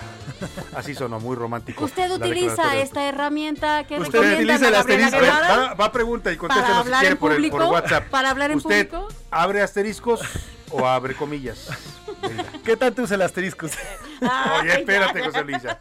Vámonos con José Luis Sánchez. Oiga, yo quiero antes de empezar escuchamos esto.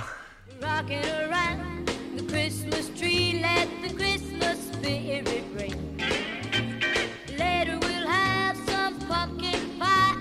Ah, ya estamos prácticamente en Navidad, nos quedan cinco días de este mes y yo les quiero preguntar. navideño, José Luis. ¿Ya pusieron su árbol? ¿Ya pusieron adornos, navideños en sus casas? Yo uno que se guarda con todo y esferitas que es de ese tamaño, lo saqué. yo todavía no, ya me da pena.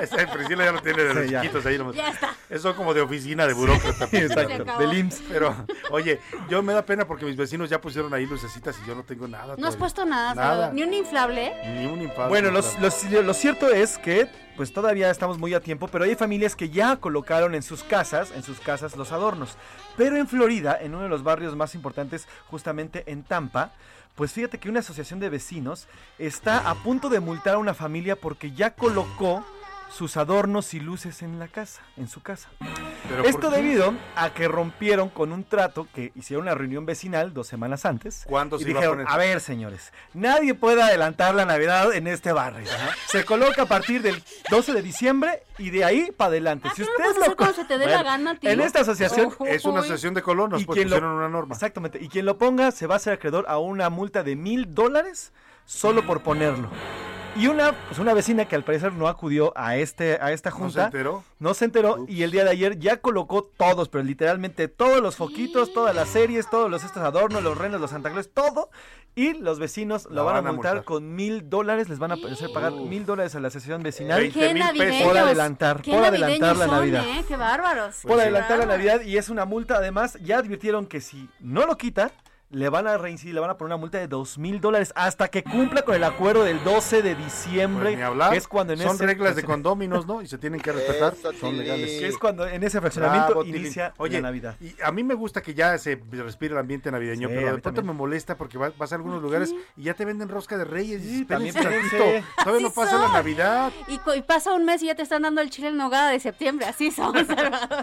bueno, pues el, consumismo también y el comercialismo. Mira, sí nos quejamos de esto, pero de repente yo me pongo a pensar un poco y digo, duran tan poquito, se te pasan tan rápido. Por ejemplo, la Navidad que empiezan a venderla desde octubre, cuando ya está lo de Halloween también, dices, pues es que duran nada, o sea, cuando pasan muy rápido, sí, entonces pues, pues usted haga lo aunque también tiene fines comerciales. Claro, totalmente. Vendes más. Pero, pero precisamente eso lo hace lo, que lo valores más, que dure tan poquito, que lo disfrutes en el momento y ya después ya pues, ya va next, ¿no? Pues ahí está el cotorreo informativo de hoy entre asteriscos y navidades.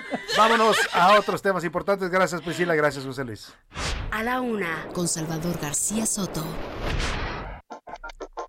Oiga, y ayer le contaba esta eh, historia eh, fuerte que ocurrió allá en Huatusco, Veracruz, este exdiputado local, priista, era priista de, como diputado, eh, pues atropelló a una niña, él se llama Antonio García Reyes, iba en estado de ebriedad conduciendo, atropella, o se sube a la banqueta, atropella a una pequeña de siete años, muere la pequeña, lo detienen en el momento los vecinos y él mismo confiesa, hay un video, ayer se lo, se lo compartí, donde él mismo dice, pues sí, hice lo que hice y voy a responder por mis actos. Bueno, a pesar de todo eso, ayer eh, un juez eh, federal, el juez Luis Alberto Cobo, era, perdóname, un juez eh, local del distrito de Huatusco, lo liberó, dijo que no había motivos para dictar la prisión preventiva oficiosa.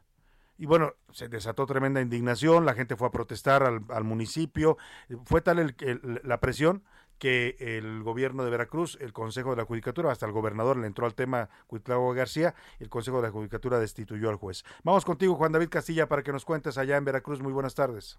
Muy buenas tardes, Salvador. Así es. El juez Luis Alberto Cobos Hernández del distrito de Huatusco fue cesado por el Consejo de la Judicatura de Veracruz luego de liberar al exdiputado Antonio García Reyes señalado de atropellar y ocasionar la muerte a una niña de siete años. El también exalcalde de Tenampa y líder de la Confederación Nacional Campesina salió de prisión debido a que sus actos no fueron considerados un delito grave por parte del juez de control. Los familiares de la menor, enardecidos, protestaron afuera de los juzgados y amagaron con hacer justicia por su propia mano, por lo que fueron con detonaciones de arma de fuego al aire por parte de policías municipales. El pasado domingo 21 de noviembre, el ex legislador del Partido Revolucionario Institucional circulaba a bordo de una camioneta sobre la calle 17 entre las avenidas 7 y 9 de la colonia Chocotla, municipio de Huatusco. Cuando perdió el control, se subió a la banqueta, impactándose contra un poste y arrollando a la menor. Este es el reporte desde Veracruz, Salvador. Muchas gracias, Juan David. Pues qué historia esta. Afortunadamente, pues corrieron al juez y el eh, diputado ya está en prisión. El gobierno federal y la Auditoría Superior de la Federación, en otro tema le platico, y están investigando el contrato que se firmó en septiembre de 2011 con la entonces gobernadora de Yucatán, Ivonne Ortega. ¿Por qué lo están investigando? Pues para por haber dejado inconcluso el hospital de Ticul. Cuéntanos, José Ríos, allá en Yucatán, de esta investigación de la administración de Ivonne Ortega. Buenas tardes. ¿Qué tal, Salvador? Buenas tardes. Te saludo con gusto a ti, al auditorio que nos escucha por El Heraldo Radio. Y bueno, para informarte que la Auditoría Superior de la Federación indaga una obra que se llevó a cabo en el estado de Yucatán por la exgobernadora del PRI, Ivonne Ortega, misma que fue cancelada por el incumplimiento de su entrega por parte de la constructora. Se trata, Salvador, de el Hospital de Ticul, obra que aún se está pagando por el actual gobierno y se prevé que también en las siguientes administraciones se siga saldando esta deuda, el cual pues bueno, se inició desde el 12 de septiembre de 2011, cuando se firmó el contrato por 5 mil millones de pesos con la empresa de infraestructura hospitalaria de la península, filial de Grupo Marnos, que incluye la construcción, operación y mantenimiento del lugar. De acuerdo con el contrato, Salvador, la empresa debía entregar el edificio totalmente equipado en marzo de 2014, pero no cumplió ese plazo. Ante ello, el gobierno de Rolando Zapata Bello canceló el mismo proyecto en agosto de 2016 por el incumplimiento del contrato y su alto costo. Sin embargo, pues bueno, eh, hasta ahora todavía se siguen pagando estas obras. Este es el informe que te tengo, Salvador. Seguimos pendientes y buena tarde. Muchas gracias allá en Veracruz a nuestro corresponsal. José Ríos. Vamos a, eh, no, no es José Ríos, es José Ríos en, en Mérida. Sí, yo, yo, creí que José Ríos estaba acá en el Estado de México. Bueno, gracias a José Ríos allá en, Mérida. Oiga, vámonos a otro tema rápidamente. Eh, vamos a platicarle de lo que dijo el presidente López Obrador. El desabasto de medicamentos, que ya lo reconoce el presidente, dice que va a haber medicamentos el próximo año hasta el último rincón de México o se deja de llamar como se llama. Vean las vacunas. Vamos a distribuir los medicamentos hasta los pueblos más apartados. No van a faltar. Me dejo de llamar Andrés Manuel. Yo quiero que el presidente siga llamando Andrés Manuel y que haya medicamentos para todos los mexicanos. Vámonos a la pausa. Ya no alcanzamos con la música, mejor la guardamos para el regreso y regresamos con usted rápidamente aquí en A la Una.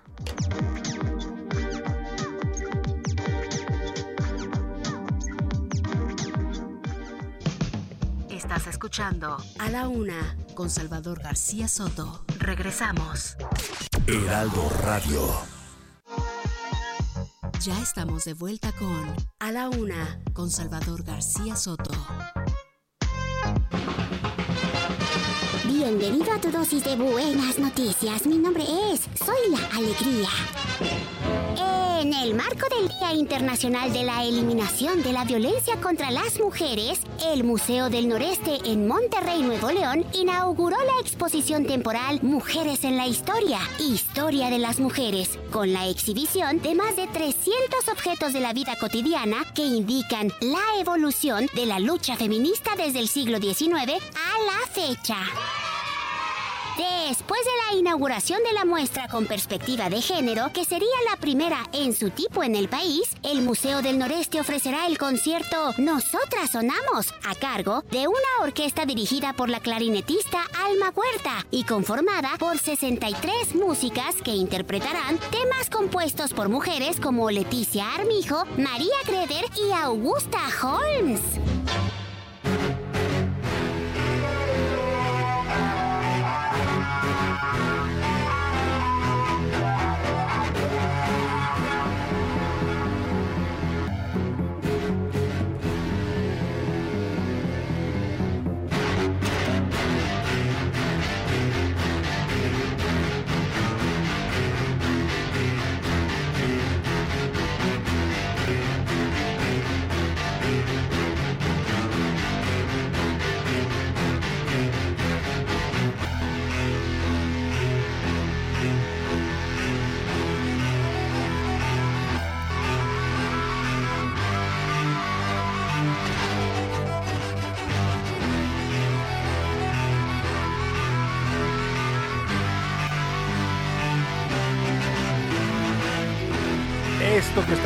Escuchando, que suena muy bien, la verdad es una propuesta musical bastante interesante, es un cuarteto que se llama Apocalíptica.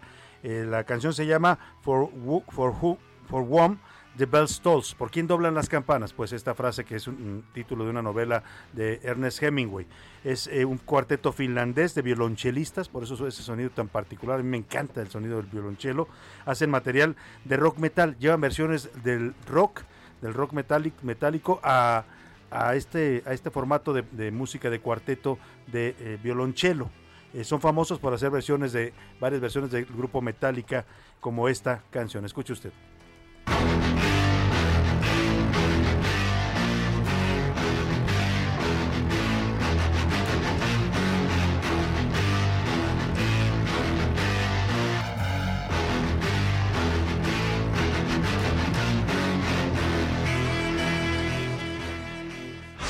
Una, con Salvador García Soto.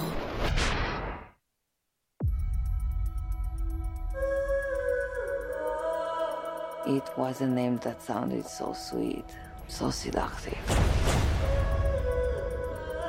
Synonymous with worth, style, power.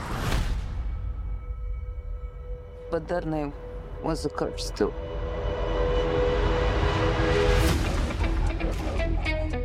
I've been a Gucci all my life. Your name is in the history books. Esto que está usted escuchando, que empieza con esta voz eh, típica, característica de, de Blondie, de uno de sus grandes éxitos, es el tráiler oficial de la película de la Casa de Gucci. Heart of Glass es lo que estamos escuchando ahí Así es, Heart of Glass es la canción y la película se llama La Casa de Gucci. Un estreno que va a llegar hoy a los cines de México y del mundo, Priscila Reyes, y que está considerada como una de las películas que pueden llevarse los Oscars eh, el próximo año. Correcto. Están diciendo de entrada que es una de las películas que va a hacer que repunte la taquilla en, en, cine y esperemos que eso suceda porque no ha sucedido hasta el momento con ninguna de las presentaciones que ha habido actualmente. Es de Ridley Scott, lo cual le da un giro muy interesante porque habla sobre los secretos de esta familia Gucci tan importante. Pero, a ver, vamos a concentrarnos primero en algo. Eh, lo primero que hay que decir es el elencazo que tiene House of Gucci. Es una constelación de estrellas. Uf, si usted ha visto los avances muy constantemente en sus redes sociales, Lady Gaga, que es la que escuchan hablar al inicio, está enseñando material, ¿no? Pero salen fotografías impresionantes porque está Lady Gaga, está Adam Driver, que es un extraordinario actor, por supuesto, Jared Leto, que lo estábamos comentando aquí en la mesa, irreconocible porque tiene un maquillaje espectacular. Está también Jeremy Irons y está Al Pacino. Entonces, usted dígame cómo va a estar esta película, esta mezcla de Ridley Scott y todos estos. Y también está nuestra mexicanísima Salma Hayek. Salma Hayek también actúa. Que eh, ha estado dando entrevistas al respecto y ha estado diciendo mucho que es, tal cual le preguntaron, ¿cómo es esta, eh, qué diferencia hay entre Eternals y esto? Bueno, mucha, ¿no? Pero dice, es como una telenovela pasional, dramática llevada al cine. Porque además pues son todas las intrigas, asesinatos que hay detrás de esta marca, que hoy es una de las marcas de diseño más importantes del mundo, ¿no? la Casa Gucci. Es correcto, Salvador. Entonces, pues eso es lo que estamos escuchando. Ojalá usted eh, tenga oportunidad, porque ojo, ¿eh? Hay que decirlo, el cine, la taquilla es una de las industrias más castigadas, todavía no se recupera, Salvador. la gente todavía no se anima a ir. Ah, fui hace poco al cine, tenía, pues desde la pandemia que no iba. Y fui a, la semana pasada, antepasada, a ver eh, esta, que además es muy buena también historia, ¿no? Esta de eh, Last, Last Night in, em, in Soho, la última ah, noche en Soho, muy buena película por cierto, y, me dio pena porque está el cine solo, vacío. Sí, caramba. Y no confía todavía en ir al que saber. Hay, algo que, que regresar al cine porque eso depende del empleo de muchas familias. Por supuesto, no, pero aparte hay que decirles algo y mucha gente lo desconoce. Los cines implementaron reciclaje y desinfección del aire. O sea, lo que usted está respirando, piensa usted que está en un lugar em, encerrado y que por eso le da miedo. Todo el aire que usted está respirando es puro porque está siendo reciclado, purificado, desinfectado, etcétera, etcétera. Mira los números. ¿Sabes cuántas familias dependen de la industria del cine, de las salas de cine? 40 mil familias mexicanas. hay, que regresar con cuidado, por supuesto. Puede estar todo el tiempo con su cubrebocas. Si come palomitas, pues que lo quite y come rápido. Eh, hay con todas las medidas de precaución, pero hay que regresar al cine porque de ahí depende buena parte de la economía de muchas eh, familias en México. Bueno, se estrena House of Gucci hoy en cines y aprovechando que ya estoy al aire, Salvador, te digo rapidísimo que también para los fanáticos de los Beatles no se pierdan porque ya está estrenándose también en Disney Plus la la docuserie de los virus llamada Get Back. Esta docuserie va a retratar los últimos años de los virus y eh, reúne Peter Jackson nada más y nada menos todo el material. Peter Jackson, el director de El Señor, de los, Anillos. reúne material inédito de los virus tratando de explicar por qué se separaron, porque hay muchas versiones. Unos le echan la culpa a Yoko Ono, otros que George Harrison decía es demasiada presión, pero está interesante ver esta docuserie porque es material que no hemos visto nunca y lo encuentran en Disney Plus. En Disney Plus van a poder ver este, este documental de los virus. Gracias, Priscila Reyes. Gracias, Salvador. Vámonos a otros temas importantes. A la una, con Salvador García Soto. Oiga, ya reapareció el novio. Sí, el novio Santiago Nieto, pues es que estaba un poco desaparecido desde que fue su boda allá en Antiguo Guatemala y todo lo que se desató con la boda, ya sabe usted, injustamente, ¿eh? porque la verdad pues era una boda y todo el mundo tenemos derecho a casarnos, aunque sea usted personaje público, pero bueno, pues al presidente no le gustó y le, lo despidieron o él renunció como haya sido, haya sido como haya sido, dijo el clásico. El caso es que reapareció el día de hoy Santiago Nieto, ex titular de la Unidad de Inteligencia Financiera, en medio de todo este tema, eh, fue visto en Monterrey en Monterrey, Nuevo León, acompañado de su esposa, la consejera electoral del INE, Carla Humphrey. Vamos contigo, Daniela García, allá a la ciudad regia, para que nos cuentes cómo fue esta aparición de Santiago Nieto allá en Monterrey. Buenas tardes, Daniela. Buenas tardes, Salvador. Sí, hoy apareció, o reapareció más bien Santiago Nieto en un evento que tuvo sede el centro de Monterrey. Eh, pues es la primera aparición pública, al menos de Santiago Nieto, quien fuera el titular de la Unidad de Inteligencia Financiera. Estuvo presente en la primera fila de esta conferencia que se llevó a cabo en el marco del Día Internacional de la Erradicación de la Violencia contra la Mujer. Estuvo presente el gobernador Samuel García, su esposa Mariana Rodríguez, también estuvo presente el, presidente del, Congreso local, Ivonne Álvarez, y el eh, fiscal especializado en delitos electorales, Gilberto de Hoyos Colofón, así como su esposa, Carla Humphrey. Ellos fueron los que estuvieron eh, pues hablando el día de hoy justamente sobre este tema de la erradicación de violencia, específicamente política contra la mujer, y pues ahí es donde estuvo la esposa Carla Humphrey. Como te comentaba, Santiago Neto se sentó en la primera fila para escuchar la conferencia de su esposa y pues lo que sabemos hasta este momento es que no dio declaraciones a los medios, aunque nos acercamos a él para intentar hablar con ellos. Y únicamente pues pudimos tomar algunas fotografías y confirmar efectivamente que se trataba de ellos. Bien mencionabas, hace apenas unos días, eh, unas semanas, fue cuando él renunció a este organismo después de que se llevara a cabo este evento social, su boda en Guatemala y fuera cuestionado por el presidente Andrés Manuel López Obrador. Pues interesante, Daniela García. Yo, yo no creo mucho en las casualidades. ¿Tú crees en las casualidades, Daniela? La verdad es que no creo en las casualidades, Salvador. Claro, y es interesante que reaparezca justo en Nuevo León con el gobernador Samuel García y con Carla Humphrey. Es todo, un mensaje el que están mandando esta pareja desde Monterrey, Nuevo León, esta reaparición pública en este evento sobre el Día Internacional de la Violencia contra las Mujeres. Te agradezco mucho el reporte, Daniela García. Un saludo allá en Monterrey. Al contrario, estamos pendientes, Salvador. Muy buenas tardes a todos. Muy buenas tardes. Ahora le voy a compartir imágenes de esta reaparición de Santiago Nieto allá en Monterrey, en arroba S. García Soto. Se había dicho, y aquí se lo informé yo, porque eso nos decían fuentes de la presidencia, que se iba a reunir con el presidente, que le iba a hacer algún otro ofrecimiento para que siguiera en el gobierno. Pues parece que eso ya no ocurrió. Parece, ¿no? Porque ya pasaron, ¿cuánto desde la boda? Ya 15 días, vamos para 22 días después del escándalo de la boda y de la renuncia de Santiago Nieto, y no ha habido ninguna otra invitación. Y aparece hoy junto a un gobernador de oposición, Samuel García, en Nuevo León, pues muchos mensajes por ahí se dejan entrever. Lo que sí me, queda claro de todos esos mensajes, que cada quien sacará sus interpretaciones, es que Santiago Neto y Carla Humphrey van a ser una pareja que van a dar todavía mucho, mucho de qué hablar. Vámonos a otro tema, eh, le platico. Simón Levy fue subsecretario de Turismo en el gobierno de López Obrador, estuvo un año en el cargo, fue muy visible cuando estuvo porque tenía proyectos muy interesantes, aquí platicamos con él en este espacio en varias ocasiones, por ejemplo, eh, Simón Levy decía que había que recuperar las playas de México, yo estaba totalmente de acuerdo con él, ¿eh? yo apoyé esa propuesta porque él decía, privatizaron todas las playas del país, ¿no? Cualquier hotel que llegue y se instale en una playa se apropia de la playa y le pone barreras para que nadie pueda pasar si no son sus huéspedes. Eso es ilegal. Las playas son públicas, son propiedad de la nación. Cualquiera debería poder entrar a cualquier playa, como ocurre en, muchos destinos turísticos del mundo. ¿eh? Usted va a Río de Janeiro y ahí no hay de que la playa es eh, privada. Este es del hotel, no te puedes sentar ahí porque esto es del hotel. Salga, se lo sacan a usted. Como mexicano lo sacan de una playa si, si es eh, de un hotel exclusivo y eso es totalmente inconstitucional. ¿Por qué lo ha permitido el gobierno, inclusive el de López Obrador? Pues no lo sé, porque Simón Levy intentó ir en contra de esa medida, recuperar las playas, que todas fueran de libre acceso para todos los mexicanos, y pues no pudo y terminaron despidiéndolo del cargo. Pero le cuento este contexto porque ahora le voy a hablar de Simón Levy, no como subsecretario de Turismo, sino como ciudadano, y fue acusado en redes sociales por su vecina de 65 años, Emma Yolanda, por amenazas de muerte y violencia. La mujer dijo que tenía un pleito legal con él, un pleito que le había ganado, y que la respuesta de Simón Levy, en lugar de reconocer eh, y pagar, porque hay de por medio un, eh, pleito financiero, pues fue ir a golpearle la puerta y amenazarla de muerte. Y hay un video de las cámaras de seguridad del edificio donde vive que efectivamente se ve al señor Levy golpeando la puerta y gritando pues cosas muy fuertes en contra de esta mujer. Pero no fue el único caso. Hubo otro hombre, un adulto mayor también, que aparece diciendo que él le prestó un servicio al señor Levy, que no le quiso pagar y que además lo amenazó y que le debe 60 mil pesos. Vamos con esta historia que nos cuenta Milka Ramírez y ahora le cuento el desenlace. Emma Yolanda, de 65 años, denunció que su vecino, el exsecretario de Turismo Federal Simón Levy, golpeó la puerta del departamento donde ella vive y la amenazó de muerte. Vivo aterrada por esta persona, Simón Levy Es una persona muy agresiva, es una persona muy mentirosa, es una persona muy cobarde, tira la piedra y esconde la mano. La agresión que ocurrió el pasado 15 de noviembre quedó registrada en las cámaras de seguridad del edificio ubicado en Campos Elíseo 113, Colonia Polanco.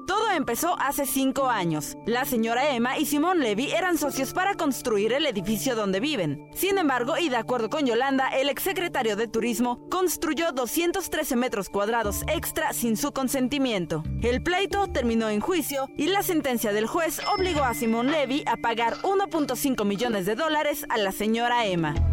Por si fuera poco, en 2017, la obra fue clausurada por incumplir con los permisos. La entonces delegada de Miguel Hidalgo, Xochil Gálvez, acudió de sorpresa a las instalaciones. Pese a la suspensión, los trabajadores continuaron con la obra. ¿Sí sabe que está suspendida la obra? ¿Quién es su jefe? ¿Son empleados del señor Simón Levy o de quién son? Sí. El señor Simón, ¿verdad? Sí, claro, sí. Tras el escándalo provocado en redes sociales, el exfuncionario se disculpó en su cuenta de Twitter y llamó a derrotar el ego individual y dijo estimar a la señora Emma. Sin embargo, no es la única denuncia. Mario, un hombre de la tercera edad, subió un video también a redes sociales donde señaló que Simón Levy le debe 60 mil pesos. Hizo una simulación de pago vía PayPal. A la fecha nos adeuda 60 mil pesos. Mi familia depende de estos ingresos. El señor Simón Levy no es la persona que dice ser en redes. Para a la una con Salvador García Soto, Milka Ramírez. Bueno, nos contaba Milka Ramírez esta historia. Ayer, después de haberlo negado, porque primero lo estuvo negando en redes sociales, Simón Levy terminó ofreciendo disculpas, reconociendo que había cometido algunos de estos actos de los que lo acusan. Él insiste en que muchas son versiones exageradas de sus eh, vecinos y, y proveedores, pero bueno, finalmente terminó ofreciendo disculpas ayer en redes sociales, con lo cual está aceptando pues parte de estos señalamientos delicados. Vámonos rápidamente a los deportes. Por aquí anda, vamos a los deportes o vamos al, al tema de la revocación de mandato. Vamos a los deportes con Oscar Mota. Primogénito de Satanás Oscar Mota, tus Pumas no pudieron. Ah, ¿Cómo no, mi estimado Salvador García Soto? Te mando un gran abrazo. ¿Cómo no, no, no, es que por favor. no, es que el América Yo estuve ahí, ¿eh? no me puedes mentir. A ver, la Yo lo vi. La situación, entonces tuviste que haber visto lo siguiente, estimado Salvador García Soto, hoy un ganete para ganar, que el poderosísimo, el número uno, el super líder, le echó el camión al número 11 iba, a ver, espérame, iba yo con dos Pumas al partido, iba yo con dos Pumas que les mando un abrazo a, a Mauricio Rogerio y a su primo. Estaban aterrados.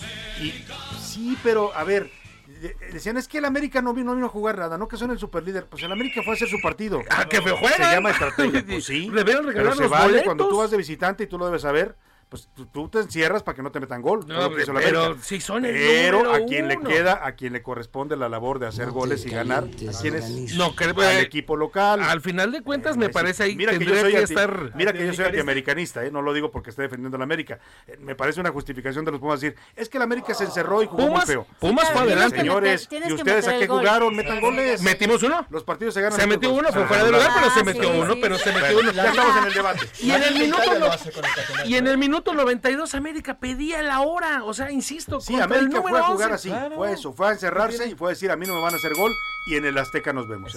y luego el segundo partido, el Monterrey contra Atlas también 0-0. La realidad es que los dos partidos ya en el análisis frío era más divertido ver cómo se seca la pintura en la pared. o sea, aburrido, ¿eh? Yo estaba bien en el estadio. los juegos. estamos más divertidos con un señor que gritaba arriba en las tribunas. ¡Ah, maldita! Y cuidar que no te cayera el agua de riñón, ¿no? Pero bueno, afortunadamente, pues ahí está. 0 eh, a 0 ambos partidos, entonces seguramente se darán los partidos de vuelta. El día de hoy viene un Santos Tigres, el equipo de Puebla contra el León. Rápidamente acaban de ganar los Leones de Detroit. No, el equipo de Chicago le ganó a los Leones de Detroit en el Thanksgiving de la NFL. Y a las 3.20 de la tarde, Dallas contra el equipo de los Raiders. Pues ahí está, Oscar Mota, te agradecemos. Vamos a ver si el sábado se puede todavía para los Pumas. ¿Cómo sí, sí, por supuesto. Hay, posibilidades. el sábado en el Azteca hay apuestas cruzadas, ¿eh? muchas apuestas aquí en, a la una por el América Pumas. Vámonos a otros temas importantes.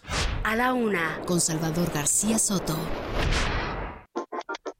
Oiga, y como lo hemos venido informando eh, desde hace ya eh, varias semanas, está prevista, porque así fue aprobada por mayoría del Congreso, la consulta eh, de revocación de mandato el próximo 10 de abril. El INE ya fijó la fecha para este ejercicio de participación democrática, de participación directa de los ciudadanos. Son necesarias para que se pueda hacer la consulta 2.7 millones de firmas de electores registrados en el padrón nacional, es decir, 3% de la lista nominal. Estas firmas ya empezaron a recabarse desde el pasado primero de noviembre. La fecha límite para que se recaben los 2.7 millones de firmas, que deben ser validadas todavía por el INE, que sean reales, que no estén metiendo firmas chuecas o, inventadas, es el 25 de diciembre. Uno de los promotores de esta consulta y de la recabación de firmas es el senador de Morena, César Cravioto, a quien tengo el gusto de saludar en la línea telefónica. ¿Cómo está, senador? Buenas tardes. ¿Cómo está, Salvador? Un gusto saludarte. Igualmente también, pues está usted en esta labor, senador, y parece que hay quienes no, no quieren la consulta, por lo menos dicen que no van a participar algunos eh, sectores de la oposición. Así es. La oposición, los, los partidos de oposición, quienes están en la oposición, dicen que no quieren participar, lo cual es un contrasentido, porque pues se la pasan diciendo todos los días que es un pésimo gobierno, el de la 4T, que no sirve para nada, etcétera, y cuando tienen la oportunidad de, invitar a la ciudadanía que voten por la revocación del mandato, no lo hacen. Entonces nada más puro bla, bla, bla. Y no, no operan algo que deberían estar trabajando ellos para que pues ya no tengamos este este, este presidente de la República, que dicen ellos que no funciona. Entonces es un contrasentido y además están eh, pues también haciendo un vacío a una ley que votamos en el Senado de la República con 101 votos a favor, solo dos en contra, y lo votamos a favor todos y ellos no quieren participar, o sea, no quieren que se fomente la democracia participativa en este país, o sea, totalmente incongruente, eh, absurdo, incongruente. Ahora, senador, usted está promoviendo la, recaudación de firmas para poder eh, pues impulsar esta consulta. ¿Cómo va ese proceso? Le pregunto primero y segundo. Ha habido críticas también y señalamientos de que en estos eh, módulos que se han instalado en varias partes del país para recabar las firmas se está promoviendo la ratificación de mandato, cuando en realidad es una consulta de revocación de mandato. Bueno, yo no estoy promoviendo eh, las firmas porque esa facultad le corresponde a los ciudadanos. A los ciudadanos. De hecho, Sí, de hecho a nosotros. ¿No está coordinando usted ese tema? No, no, no, no, puedo. Muy bien. Yo lo que estoy haciendo y que estoy visitando los estados de la República es hablando justamente de la facultad que tienen los ciudadanos para eh, Promover. hacer valer la democracia participativa. Pero se registraron 23 mil personas y asociaciones civiles para recabar firmas. Y yo creo que el proceso va muy bien, la gente está eh, entendiendo la importancia de fomentar la democracia participativa y yo estoy seguro que sin problemas se van a cubrir las más de tres los casi 3 millones de firmas. Ahora, ¿usted usted ah, usted cree que es válido esto que se cambie el concepto de revocación por ratificación en esta promoción de firmas? Mira, este, yo creo que es un falso debate. Este, desde el INE, los algunos consejeros, Ciro Murayama, ha estado diciendo, lo, cual me parece también una aberración, porque en efecto la ley lo que dice es la revocación de mandato, pero la otra cara de la moneda pues es ratificar. O sea, es el otro resultado posible, ¿no? O se revoca o se ratifica. Claro, si la mayoría de la gente eh, dice vota por la revocación, pues se va el presidente, pero si la mayoría de la gente vota porque siga el presidente, pues es una ratificación de mandato. Más bien debería de decir el INE a los que no están participando por el tema de la revocación, pues que se pongan a hacer la chamba otra vez, que no le hagan vacío a la democracia participativa y no este cuestionar y no decir que porque hay gente que está llamando a la ratificación, pues eso pues, ¿a poco no, no tienen derecho los que están a favor de que se ratifique el pues presidente de llamar de llamar a la ratificación? Más bien Ciro Murayama y Lorenzo Córdoba deberían estarle jalando las orejas a la oposición y diciendo pues métanse a hablar de la revocación este, y no promover la revocación, así como otros pues promueven la ratificación. Y no regañando a los que están trabajando pues para que siga el presidente. O sea, es absurdo que desde el Instituto Nacional Electoral estén queriendo dinamitar este proceso porque porque además se la pasan diciendo que no hay dinero. Sí, sí, sí, eso le iba a preguntar. el INE dice que con el recorte de la Cámara le va a ser muy difícil organizar la consulta. Están mintiendo porque primero no hay ningún recorte. O sea, el INE va a tener más dinero. Si quitamos el presupuesto para organizar la elección de, la, de este año, que fue una elección nacional, eh, obviamente eso no se puede dar cada año, solamente cuando hay una elección nacional como la que se dio en junio de este año.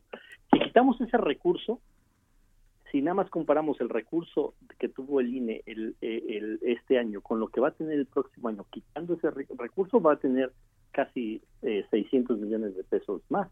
El INE está diciendo varias mentiras. Primero, ¿cuánto costó eh, la consulta de juicios presidentes? Costó 500 millones de pesos. Eso lo constataron todos los medios de comunicación. Para, para esta consulta está pidiendo 3.800 millones. ¿Por qué? Porque dice que van a instalar más, más, más casillas. A, a 160 mil. De 50 mil. Digo, no, de sí, de 50 mil van a instalar más o menos, un poco menos de tres veces más casillas. Entonces, en lugar de costar 500, yo diría, bueno, cuesta 1200, 1300, 1500, eh, se entiende. ¿Por qué la están presupuestando en 3800? Pues sí. Es, pues una buena que, pregunta. es que esos señores se la pasan gastando el dinero del pueblo a, a manos llenas. Pues, y ya también se les demostró todo lo que cuestan sus asesores. Está bien que tengan asesores, no estamos diciendo que no tengan que tener asesores Lorenzo Córdoba y Ciro Murayama, pero hay asesores que, le cuestan al pueblo de México 300 mil pesos al mes, Pues otros 200 mil pesos. Sin duda hay cosas en las que se podría ahorrar y ahorrar mucho todavía en el INE. César Cravioto, no, no quiero parecer que, que lo quiero cortar, pero se me va a cortar la guillotina y no quiero ser tampoco grosero. así Oye, que- pero antes de que me cortes, no, no soy yo, es la guillotina, pero dígalo rápido. oye, Sí. antes de que me cortes, que vivan los Pumas, van a ganar. Ah, ahí está, oh, este es pumista. ¿Eh? Bueno, pues ahí está Ah, el senador César. Cravioto apoyando también a los Pumas. Le agradezco A mucho, los- senador. abiertamente. Un gusto Gracias. siempre platicar con usted. Ahí está César Cravioto, senador de Morena, promoviendo la consulta. Si usted quiere participar, pues de su firma. Eso sí, tenga cuidado con que no le pidan el INE y cosas raras, porque nada más se trata de que usted firme, que se identifique y con eso es válida su firma. Me despido de usted, agradecido. Quédese aquí con el Adrián Delgado y el dedo en la llaga. y Yo lo espero mañana a la una. Que pase una excelente tarde. Provecho. Gracias. Por hoy termina A la Una con Salvador García Soto. Un encuentro del diario que piensa joven con el análisis y la crítica. A la Una con Salvador García Soto. De lunes a viernes de 1 a 3 de la tarde. Planning for your next trip? Elevate your travel style with Quince. Quince has all the jet setting essentials you'll want for your next getaway, like European linen, premium luggage options, buttery soft Italian leather bags, and so much more. And it's all priced at 50 to 80% less than similar brands. Plus, Quince only works with factories that use safe and ethical manufacturing practices. Pack your bags with high-quality essentials you'll be wearing for vacations to come with Quince. Go to quince.com slash trip for free shipping and 365-day returns.